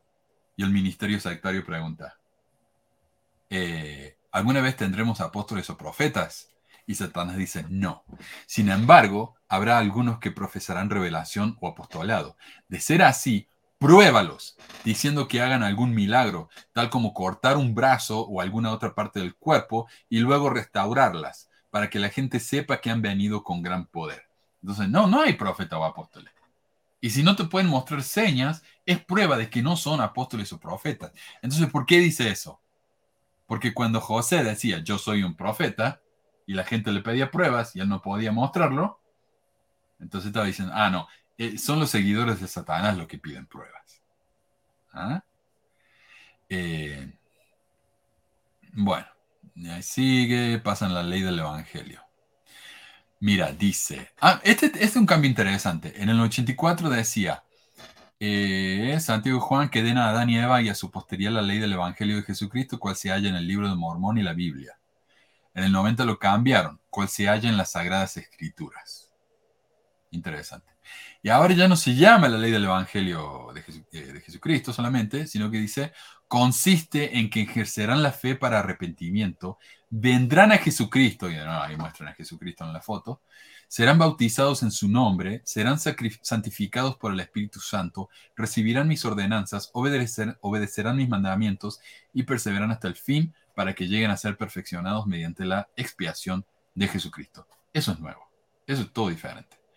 Para ayudarles a vivir esta ley, que les den, que les den el mandato de amar al Señor su Dios y su prójimo. Así que todo eso ha cambiado. Ah, y la risa fuerte. Estaba antes, dice, Mándales evitar en su totalidad la frivolidad, la risa fuerte, el hablar mal de los ungidos del Señor, lo cual no tiene nada que ver una cosa con la otra. Y ahora ya no está malo de la risa fuerte. pero sí los pensamientos y los actos indignos. ¿Pero qué, es la risa? ¿Pero qué es la risa fuerte? Eh, ¿Risa fuerte es ser alegre? ¿O, qué? ¿O demostrar que... o tener cara de culo todo el día? Yo creo que esto viene, viste, de, la, de esa cultura de victoriana en la que tenés que ser eh, apropiado y, tenés que ser serio y andar riéndose, viste, carcajada, eso ya es una frivolidad. Claro, porque era la, traducción decía risotadas, o sea, es una risa de carcajada. Mm, sí, loud laughter, sí, es una carcajada, sí. Bueno, a ver, ahora vienen en su, en su forma real y dice, yo soy Pedro, soy Santiago, soy Juan, y Satanás dice, sí, me parecía que los conocía. Y le pregunta, en la del 84 le pregunta al, ministro, ¿conoces a estos hombres? Dicen ser apóstoles, pruébalos. Ministro secretario, ¿profesa ser un apóstol del Señor Jesucristo? Sí. Este hombre me dijo que nunca tendríamos apóstoles o revelación, pero si alguien viniese profesando ser apóstol, les debo pedir que se corten un brazo o un miembro del cuerpo y que lo restauren para que la gente sepa que vienen con poder. Pedro dice, no satisfacemos la curiosidad del hombre de esta manera. Es una generación inicua y adúltera. Yo no sé qué tiene que ver eso tampoco, pero bueno, es adúltera la que pide señales. ¿Sabes quién es este hombre? Es Satanás. Y el ministro dice, ¡Oh, ¿qué? ¿El diablo? Ese es uno de sus nombres. Es una persona muy diferente a lo que me dijo que es el diablo. Me dijo que el diablo tiene garras como un oso en las manos, cuernos en la cabeza y pezuñas en los pies, y que habla con el rugido de un león. Pedro dice, te dijo eso para engañarte y te recomiendo que dejes el trabajo de trabajar para él. El ministro dice, tu consejo es bueno, pero si dejo de trabajar para él, ¿qué será de mí? Pedro le dice, te predicaremos el Evangelio junto con la posteridad de Adán. Entonces el ministro dice, me parece bien. Y le dice a Satanás, quiero que me liquides. quiero que me pagues por lo que hice, por predicar. ¿Y qué dice Satanás? Estoy listo para cumplir con mi palabra y guardar mi parte del trato. Te prometí pagarte si convertías a estas personas, y ellos casi te convierten a ti. Puedes irte de mi reino, no quiero a tales hombres como él. A Pedro, Santiago y Juan, ¿qué vais a hacer ahora? Te despediremos sin más discusión. Y ahí vuelve ¿no? A, cómo es ahora. Eh, ah, habéis visto mi reino, mi grandeza y gloria y querés posesionaros de todo. ¿no? Dice, bueno, andate. Eh, y ahora han agregado, si os arrepentís con verdadera intención y procuráis el perdón, podréis ser limpios y perdonados por la expiación de Jesucristo, de nuevo, más Jesucristo, mediante el ejercicio de la fe en Él. ¿Mm? Expiación, le ponen la palabra expiación, como eso, eso no estaba en, lo anterior, unas dos que tres veces nombraron Jesucristo, pero no, ahora lo ponen como expiación de Jesucristo para verse como que suena el Evangelio mormón. Sí. Y sacaron lo del ministro, en el que el ministro decía, eh, Satanás enseña que se puede salvar uno solo por, por la gracia y no por obras. Lo sacaron a eso, pero ahora agregaron esto. Eh, recibiréis fortaleza para superar las pruebas y seréis facultados para hacer todo lo que Dios os pida, pues es por su gracia que os salváis después de hacer cuanto podáis. Que en realidad no me parece mal, o sea, eh, uno tiene que hacer su parte, ¿no? Pero bueno. Eh, ¿Cómo sabes que sos verdaderos eh, mensajeros? Lean las señas. y acá Eva, Eva nos aclara por qué la caída no fue algo malo. Dice, bendito sea el nombre de Dios, dice a Adán, eh, pues a causa de mi transgresión se han abierto mis ojos y tendré gozo en esta vida y en la carne de nuevo veré a Dios. Lo cual no tiene sentido porque para mí que eso suena que van a ver a Dios antes de morirse. Pero no sé, eso de una frase dice que se repite mucho y que si no lo piensas tiene más sentido. Y Eva dice, de no haber sido por nuestra transgresión, nunca habríamos tenido posteridad, ni hubiéramos conocido jamás el bien y el mal, ni el gozo de nuestra redención, ni la vida eterna que Dios concede a todos los que son obedientes. Le agregaron un, nuevo diálogo a la Eva para que se vea que hay un poquito más de inclusión. Bueno, y no solamente eso, Leandro, sino que lo que hizo Eva en realidad no fue tan malo. Antes, viste, la, la, la, la cara en pedo, diciendo, ah, mira lo que hiciste, culpa tuya, bla, bla, bla, y ahora dicen, bueno, no. La mujer que tú me diste, como un desprecio total. La mujer que tú me diste. Y dice, y como fue la primera en comer, y ahí le, da todo el castigo a ella. Pero ahora dice, no, en realidad, gracias a Eva, podemos... Eh, que en realidad esto también está en la perla de gran precio, no es nuevo. ¡Ah! se nos fue Carlos. Así que se nos debe haber caído. Así que perdonen si no hay comentarios en la pantalla. Ya valió el ministro, no le pagan. No, lo cago. Este es el problema de trabajar para Satana. Listo. Yo conozco otro también que, te hace trabajar gratis y no te paga. Pero no.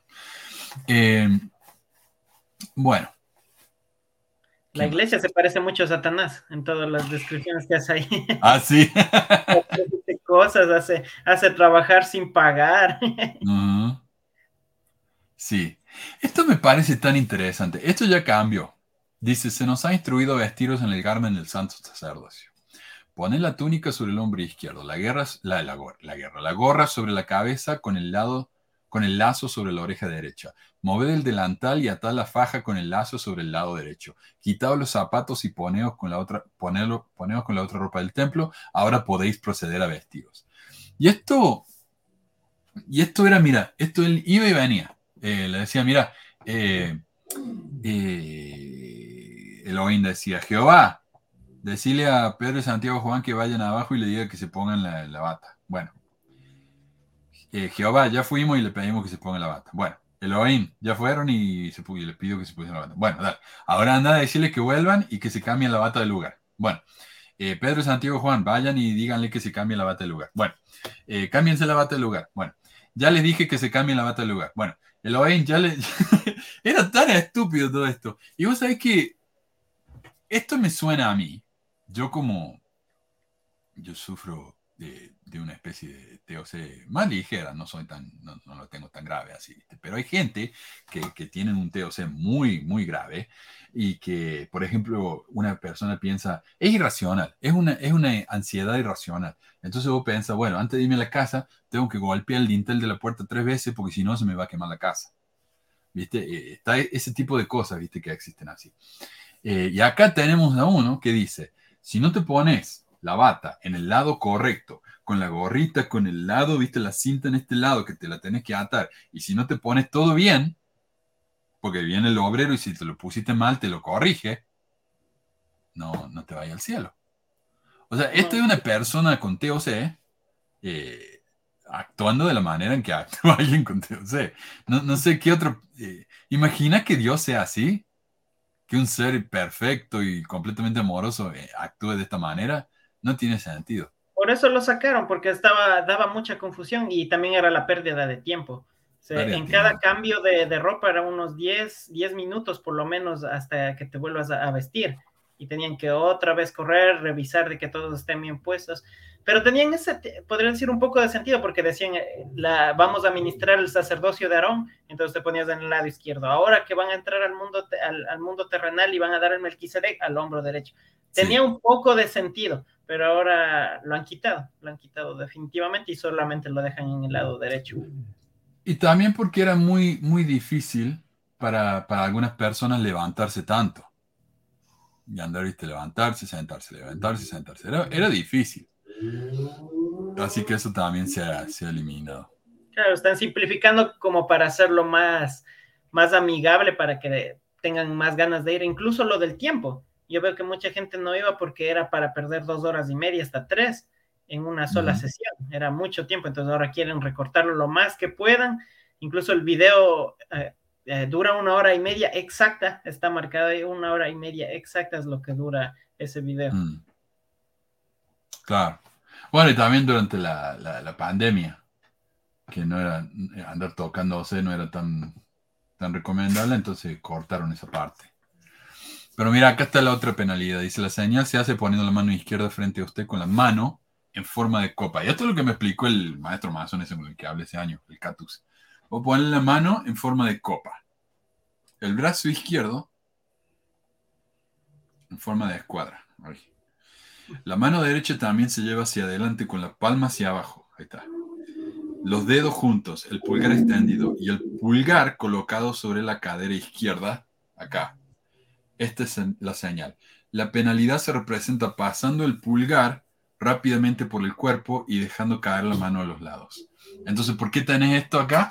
Porque cuando te cortas el vientre, se te caen las entrañas a la mano con forma de copa. Ahí está, ¿eh? eh eso obviamente ya no existe. Y eso que en la del 30 había, había otra penalidad y esa era para cortar el pecho y para que salgan el corazón y, las uh. demás entrañas. Había esa también.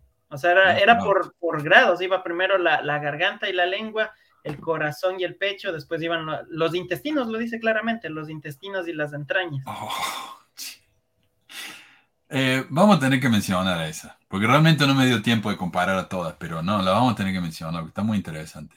Eso sería como un tema de, de las cosas gore ocultas, de sanguinarias. es gore. Es, el progreso de las penalidades, sí. Eh, ah, sí, Carmelo dice, eh, me quedaba todo orgulloso cuando era el primero en ponerme toda la ropa. Me creía listo. No, pero era una carrera. Vos te fijaste que uno tenía que levantarse, cambiarse la ropa era, viste, como cuando en las carreras de auto, que tienen que parar, viste, en el pit crew, y rápido tienen que cambiar las ruedas, todo, Iván. Así era. Así, andamos toda la apurada para cambiar, para no ser el último en sentarnos, porque era una vergüenza ser el último. Eh, a veces soltaban comentarios, ah, hermano, parece que usted no ha venido muy seguido y ha olvidado. Así, te lo decían. Mm. claro. Bueno, y venía el obrero y te tenía que andar ayudando. Era una vergüenza. Mira, Carmelo dice, me, Mikey Music, me alegra nunca haber entrado al templo, me da los rituales. Oh, pero Carmelo dice, más de 20 años en la iglesia y nunca había aprendido las penalidades. Mira, oh, yo sabía por lo de los fabricantes de dioses, pero eh, no sabían de detalle. Pero sí, sí, sí. Em, ahora dice, se ha instituido que os entreguemos la ley de consagración tal como se encuentra en Doctrina y Convenios en relación con la ley del Evangelio de Jesucristo y la ley del sacrificio. La ley del Evangelio de Jesucristo es nuevo. Antes se llamaba la ley del Evangelio nomás. Y la ley del sacrificio que ya habéis recibido es que consagréis vuestro tiempo, vuestros talentos y todo aquello con lo que el Señor os haya bendecido o con lo que os pueda bendecir a la iglesia de Jesucristo de los santos de los últimos días. O sea, más descarado no se puede ser. Toda tu billetera, tu tiempo, todo. ¿Pero por qué? Porque todo lo que tenés te lo dio Dios. Así que se lo debes. Em, dice corto el Supuestamente, hay, hay, gente tan humilde en la iglesia que, que lo da todo, pero aún siguen mm. viviendo, aún les eh, viven como muchos años en lo mismo, no han podido crecer, no han podido mm. tener un mejor trabajo, no les ha ido bien en sus negocios, pero ellos siguen siendo fieles, pero nunca se ve un testimonio, ni siquiera las autoridades comparten eso, porque saben que es parte de su engaño. No, la autoridad no dan todo. Acá está el cambio, mira, en el 84 decía, cada uno de vosotros haga el signo de la segunda seña del, del sacerdocio Melquisedec, saludo patriarcal o la seña segura del clavo. Levanta. Esto me daba, a mí me hacía mucho sentido, porque digo, claro, si le ponen un clavo a Jesús en la cruz, el clavo te va a cortar y te va a caer. Pero acá dicen, no, se pone un clavo también acá. Eh, ¿Cómo se llama esta parte? La, muñeca, no sé. ¿Muñeca? Eh, sí, para que esté segura. Entonces la, la, señal segura del clavo y ahí es donde te hacen el, saludo, ¿no? Se toca la muñeca. Eh, levantando eh, ambas manos por encima de la cabeza mientras la baja repitiendo en voz alta las palabras Pei, Le, El o Pai, Lai, Ale. Y eran tres movimientos. Arriba la cabeza, la cabeza y los hombres. Ale, ale, ale, ale. Tal vez por eso lo, quitaron, parecía una, una barra de fútbol, hacía ale, ale, ale, ale, muy evangélico.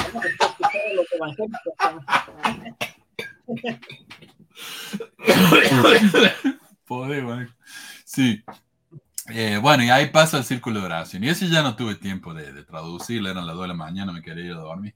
Pero la parte del círculo de oración es interesante. Bueno, no el círculo de oración en sí, sino lo que viene después cuando van al velo, porque en el velo, en la versión de 1984, se llamaba los cinco puntos de hermandad, que es exactamente como se llama en la masonería, donde se pone la mano en el hombro, la rodilla con rodilla, el pie con el pie, eh, son cinco puntos de contacto. Pecho con pecho, pecho con pecho también. Cinco puntos de contacto, que son los cinco puntos de la hermandad en, en la masonería, y después eso se cambió, pero sigue más o menos. O sea, uno todavía tiene que poner la mano, poner el hombro la mano en el hombro de Dios eh, y poner la, oreja al lado de la, boca de él, aunque yo no sé cómo será ahora. Sí, ahora ya no sé porque hace, hace como 15 Bueno, explican de qué es Elohim, como dije en un comienzo, es, que es Elohim es el que te recibe. Por eso es que es siempre un hombre, no, no te recibe una a las mujeres no le recibe una mujer siempre va a ser un hombre el que le recibe. Por eso era lo que se sentían incómodas, entre cruzar una pierna con la mujer, eh, tocar el, pecho con pecho. Mm. Por eso lo cambiaron. Pero igual ahora lo, tocan el hombro a la final también. Siempre hay un contacto, un, contacto, aunque no lo quieran, y, además hablan de cosas sexuales como lo que dicen de la, de la castidad y todo lo demás. Entonces, tenían ese contacto y todo lo, y con lo sexual, no sé, siempre, siempre trata, tratan de decir una cosa como lo que mencionabas tú, Manuela, dicen, no piensen en elefantes, y eso es lo primero que... Cachete, pechito y ombligo, sí. Mira, José dice, sí me tocó hacer los cinco puntos de hermandad. Entonces vos viste los, los, penalidades, me imagino, los castigos. Eh, pero en el iniciatorio te manoseaban todos, sí. No, yo lo vivía eso, sí qué incómodo. Eh, por eso yo prefería no hacer eso. Digo, voy a hacer investidura, vamos a hacer viste sellamiento, pero yo eh, los lavamientos no me gustaban. Esto es interesantísimo. Dice, un visitante del sitio escribe, cuando yo estaba en el CCM en 1989, la negación para el cambio de ceremonia debe haber estado en curso. El presidente Benson no estaba bien y yo había recibido recientemente mis investiduras con todas las penas de muerte. Yo estaba en el CCM durante el seminario del presidente de misión y nueve de los quince presidentes y apóstoles asistieron a una de nuestras reuniones del CCM. Fue durante esta reunión que el presidente Hinckley nos habló sobre el templo. Relató una conversación que tuvo con el presidente Kimball algunos años antes, en la que Kimball dijo que no entendía la investidura. Específicamente aludió a la declaración de Kimball de que solo entendía alrededor del 5% y que su comprensión de la investidura acababa de comenzar a aumentar. El presidente, claro, es tan profundo, ¿no? La investidura es tan profunda y de a poco vas a empezar a aprender de a poquito, El presidente Hinckley luego nos instruyó que no nos preocupáramos por los misterios de la investidura del templo. Poco después de la conversación del presidente Hinckley con el presidente Kimball, el presidente Kimball falleció. El presidente eh, Hinckley dijo que no se preocupaba por la investidura debido a los comentarios de Kimball, pero no pasó mucho tiempo después de esa reunión en mayo de 1989 que la investidura perdió sus partes más ofensivas. Entonces no la entendía, pero por la duda lo cambiaron de todo modo. Tiene sentido, ¿no? Claro, es que en la investidura es del misterio de los mormones. Por, lo, por más que tratan de, de ocultarlo, siempre se, siempre se revelan. Siempre o lo saca por video actualmente, o en ese tiempo que tenían los manuscritos, o incluso había un, un, tape, alguien, entró con una grabadora de cassette en los mm. noventas y, también lo grabaron. O sea, su, cosa sagrada nunca fue sagrada, nunca ha sido sagrada y, no, ni lo será. Sí. Bueno, y esa es la, la comparación entre eso que tenemos Mira, el, Ciro no respondió, ¿no? Pero guardaste algún comentario de él. que dice, ¿por qué Cristo es el Hijo, es Dios el Padre así como el Hijo de Dios? Y luego les dijo a Binadi. Ah, pero él no es mormón, citando a Binadi, está bien. Eh, eh, ¿Qué dice? Los rituales son símbolos, pues todo el mundo es gobernado por el simbolismo. No, no necesariamente. Algunas personas necesitan eso, pero no todos. Quiero recordarle a mis amigos que las ceremonias mormones son una copia de los rituales masivos con cambios significativos. Gracias, Rafael. Eh, dice Pablo, yo no sé dónde sacan tanta desinformación, solo confundes a las personas solo. Eh, lo saco de la ceremonia del templo. De las tres, que nunca tal vez él lo leyó, ni siquiera se enteró. ahí. No. Vos sabés que, de hecho, cuando yo vi los fabricantes de dioses y vimos la parte esa de los de las penas de muerte, con mi amigo Pablo vimos y dijimos, ah, viste, lo, estos ex eh, antimormones son unos mentirosos. O sea, eh, andan mintiendo de ese tipo de cosas y eso no se hace en el templo. Nosotros estuvimos en el templo y eso no se hace. Y después una hermana... ¿Ah? ¿Ah? perdón. Cuando vi los, los creadores de dioses, sí la primera vez yo quedé en shock porque dije, no, esto es mentira, no pueden hacer eso con la mano. Y al final era todo verdad, solamente que no se hacía en ese momento. Sí, ya no se hacían más. Entonces nosotros estamos convencidos de que eso no era verdad, porque no lo vimos. Hasta que un hermano del barrio nos vino y nos dijo, sí, porque antes de la ceremonia del templo nosotros hacíamos juramento. Y con mi, hermano, con mi amigo Pablo nos miramos y dijimos, la... tienen razón los fabricantes de dioses. La vestimenta, la vestimenta no cambió en nada tú le ves con el gorro, con los delantales, que eso yo también había visto antes de entrar al templo y dije, pensé que era algo antimormón. Igual que lo de la piedra en el sombrero de, José Smith, yo pensé que eso era un invento antimormón y, y decía, eso sacan cualquier cosa, pero a veces la realidad es, es, más cruel que, todo, la realidad y la Pero, pero el gorro, el gorro, ¿qué significado tiene? ¿Para qué sirve el gorro? eso todo masón. O sea, eso debe ser de esos gorros que tienen los masones para cubrirse la cabeza del, de los escombros. Leandro, Leandro está preparado para la segunda avenida. A Leandro, bien ahí. Y esa cintita y ese moño tienen que ir en un lugar específico, no pueden estar en cualquier lado. No, no pueden, creo que está a la derecha. Yo lo tengo acá.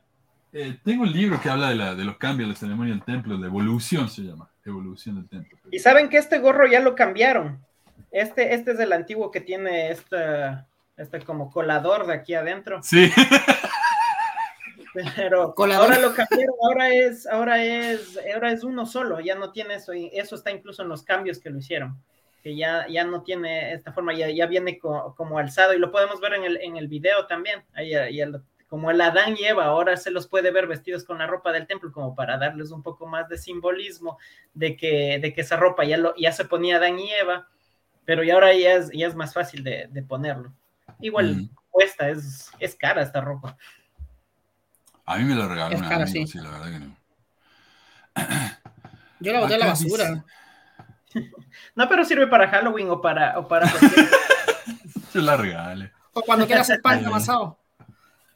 Acá dice Felipe, se supone que miran al oeste porque desde el este, el oriente, llega toda luz. Es un símbolo que se repite en muchas culturas antiguas adoradas del sol. Y acá está, en el sitio de la iglesia, dice, según la escritura, déjame, no lo puedo traducir. Según la escritura y la segunda venida, El Salvador vendrá del este. Eh, las guías de la iglesia con respecto a la ubicación de la figura del ángel Moroni es, es que donde sea posible deben mirar hacia el este. Ah, el este. Así que ahí está, sí. Porque ahí viene el Señor. Sí, sí, sí. Adán on Diamant. Adán on Diamant, supuestamente, donde llega. Hmm. Hay que hacer un tour mormón Adán on Diamant, supuestamente. Ahí viene, ahí, va a llegar. Ah, dice Julio, saludos mano, el juramento antiguo era diabólico, según PGP dice, y Satanás le dijo a Caín, júrame por tu garganta y si lo revelares, morirás. Podría ser, la verdad que no sé. Yo no creo que los mormones sean satánicos, si eso es lo que me está preguntando. No, no, no creo, pero eh, yo creo que el problema es que José Smith hizo, o no sé quién hizo la ceremonia esta, el que la haya hecho tal vez no la pensó muy, muy bien. Entonces se, da lugar a este tipo de interpretación. Eh, ve, acá dice, tengo una duda, ¿hay registro de cómo era la ceremonia dictada por Smith o lo más antiguo que hay es lo que viene de Young? Lo voy a investigar, ¿sabes que lo quiero investigar ahora porque quiero, quiero empezar a comparar las versiones más antiguas que hay. Ya me entró el bicho, viste, de la curiosidad. Sí, es, eh, supuestamente no había ningún registro. No había ningún registro de que lo comenzó a hacer, porque era solamente mm. como oral, era una, una tradición oral que estaba pasando, pero ya Era una obra de teatro. Era una obra de teatro. La página que, compartiste ayer, Manu, la página que compartiste ayer eh, al grupo, eh, hay una versión anterior a la de que, que comentaste, y es mucho más corta. ¿La del 31?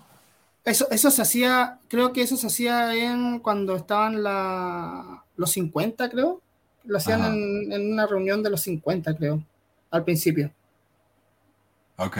Que, lo que más se recuerda. Voy a buscar la página. Mm, ok.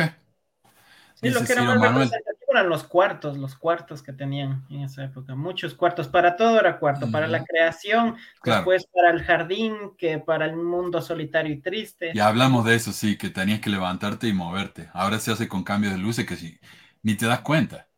Yo nunca me di cuenta hasta que años después alguien me lo menciona. Dice Manuel, tú pagaste por la grabación de lo que estás enseñando hoy. Sí.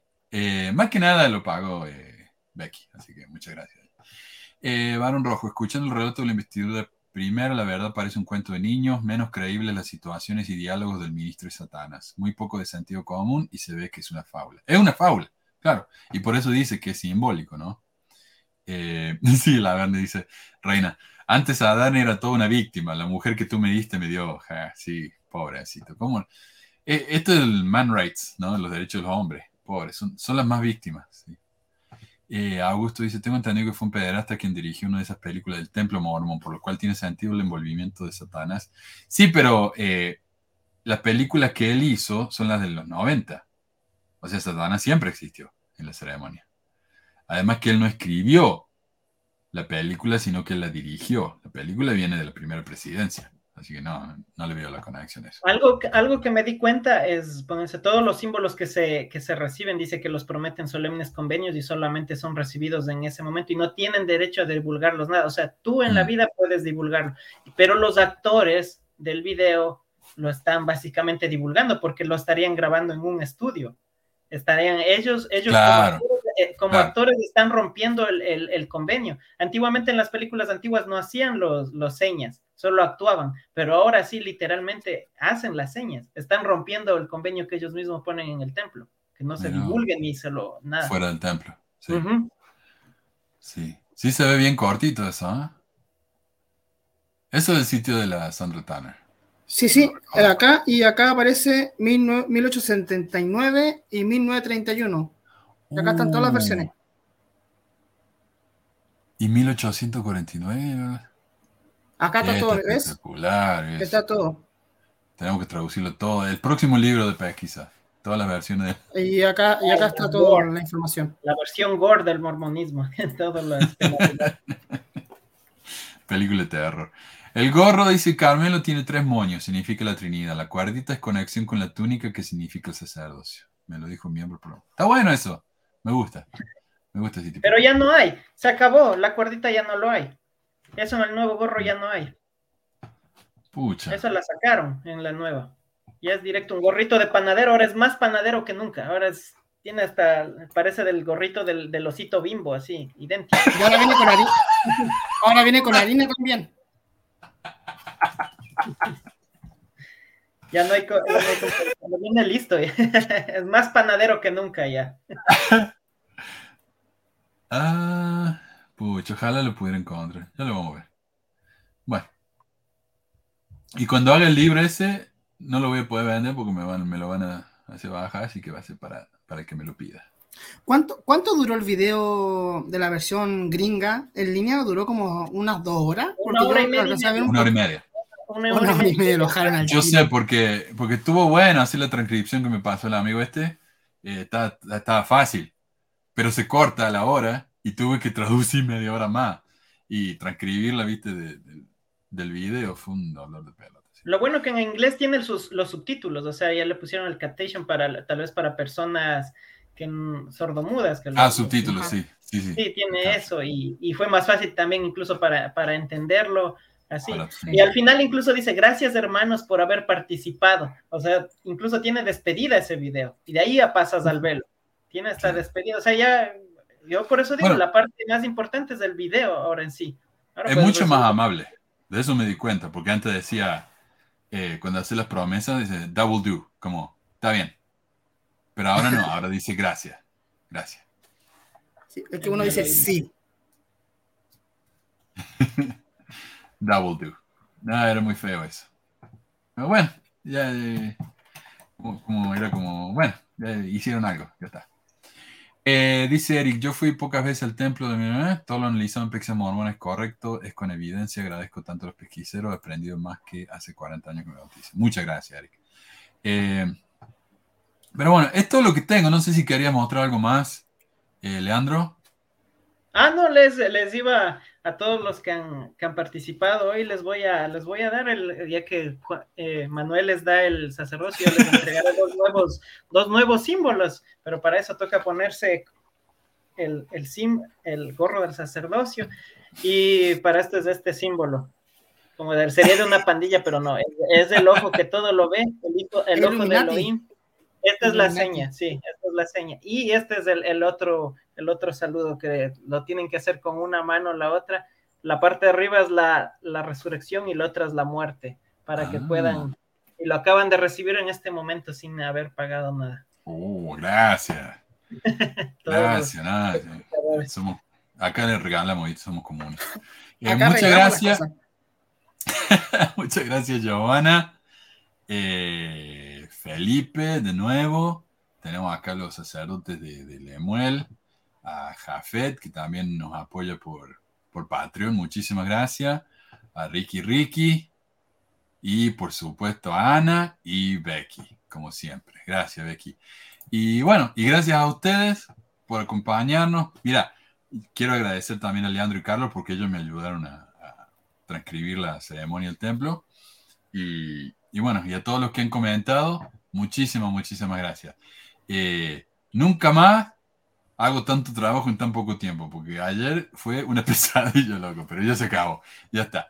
Gracias a todos y nos vemos la semana que viene. ¿ah? Gracias, Carlos, gracias, Leandro. Bye. Nos vemos.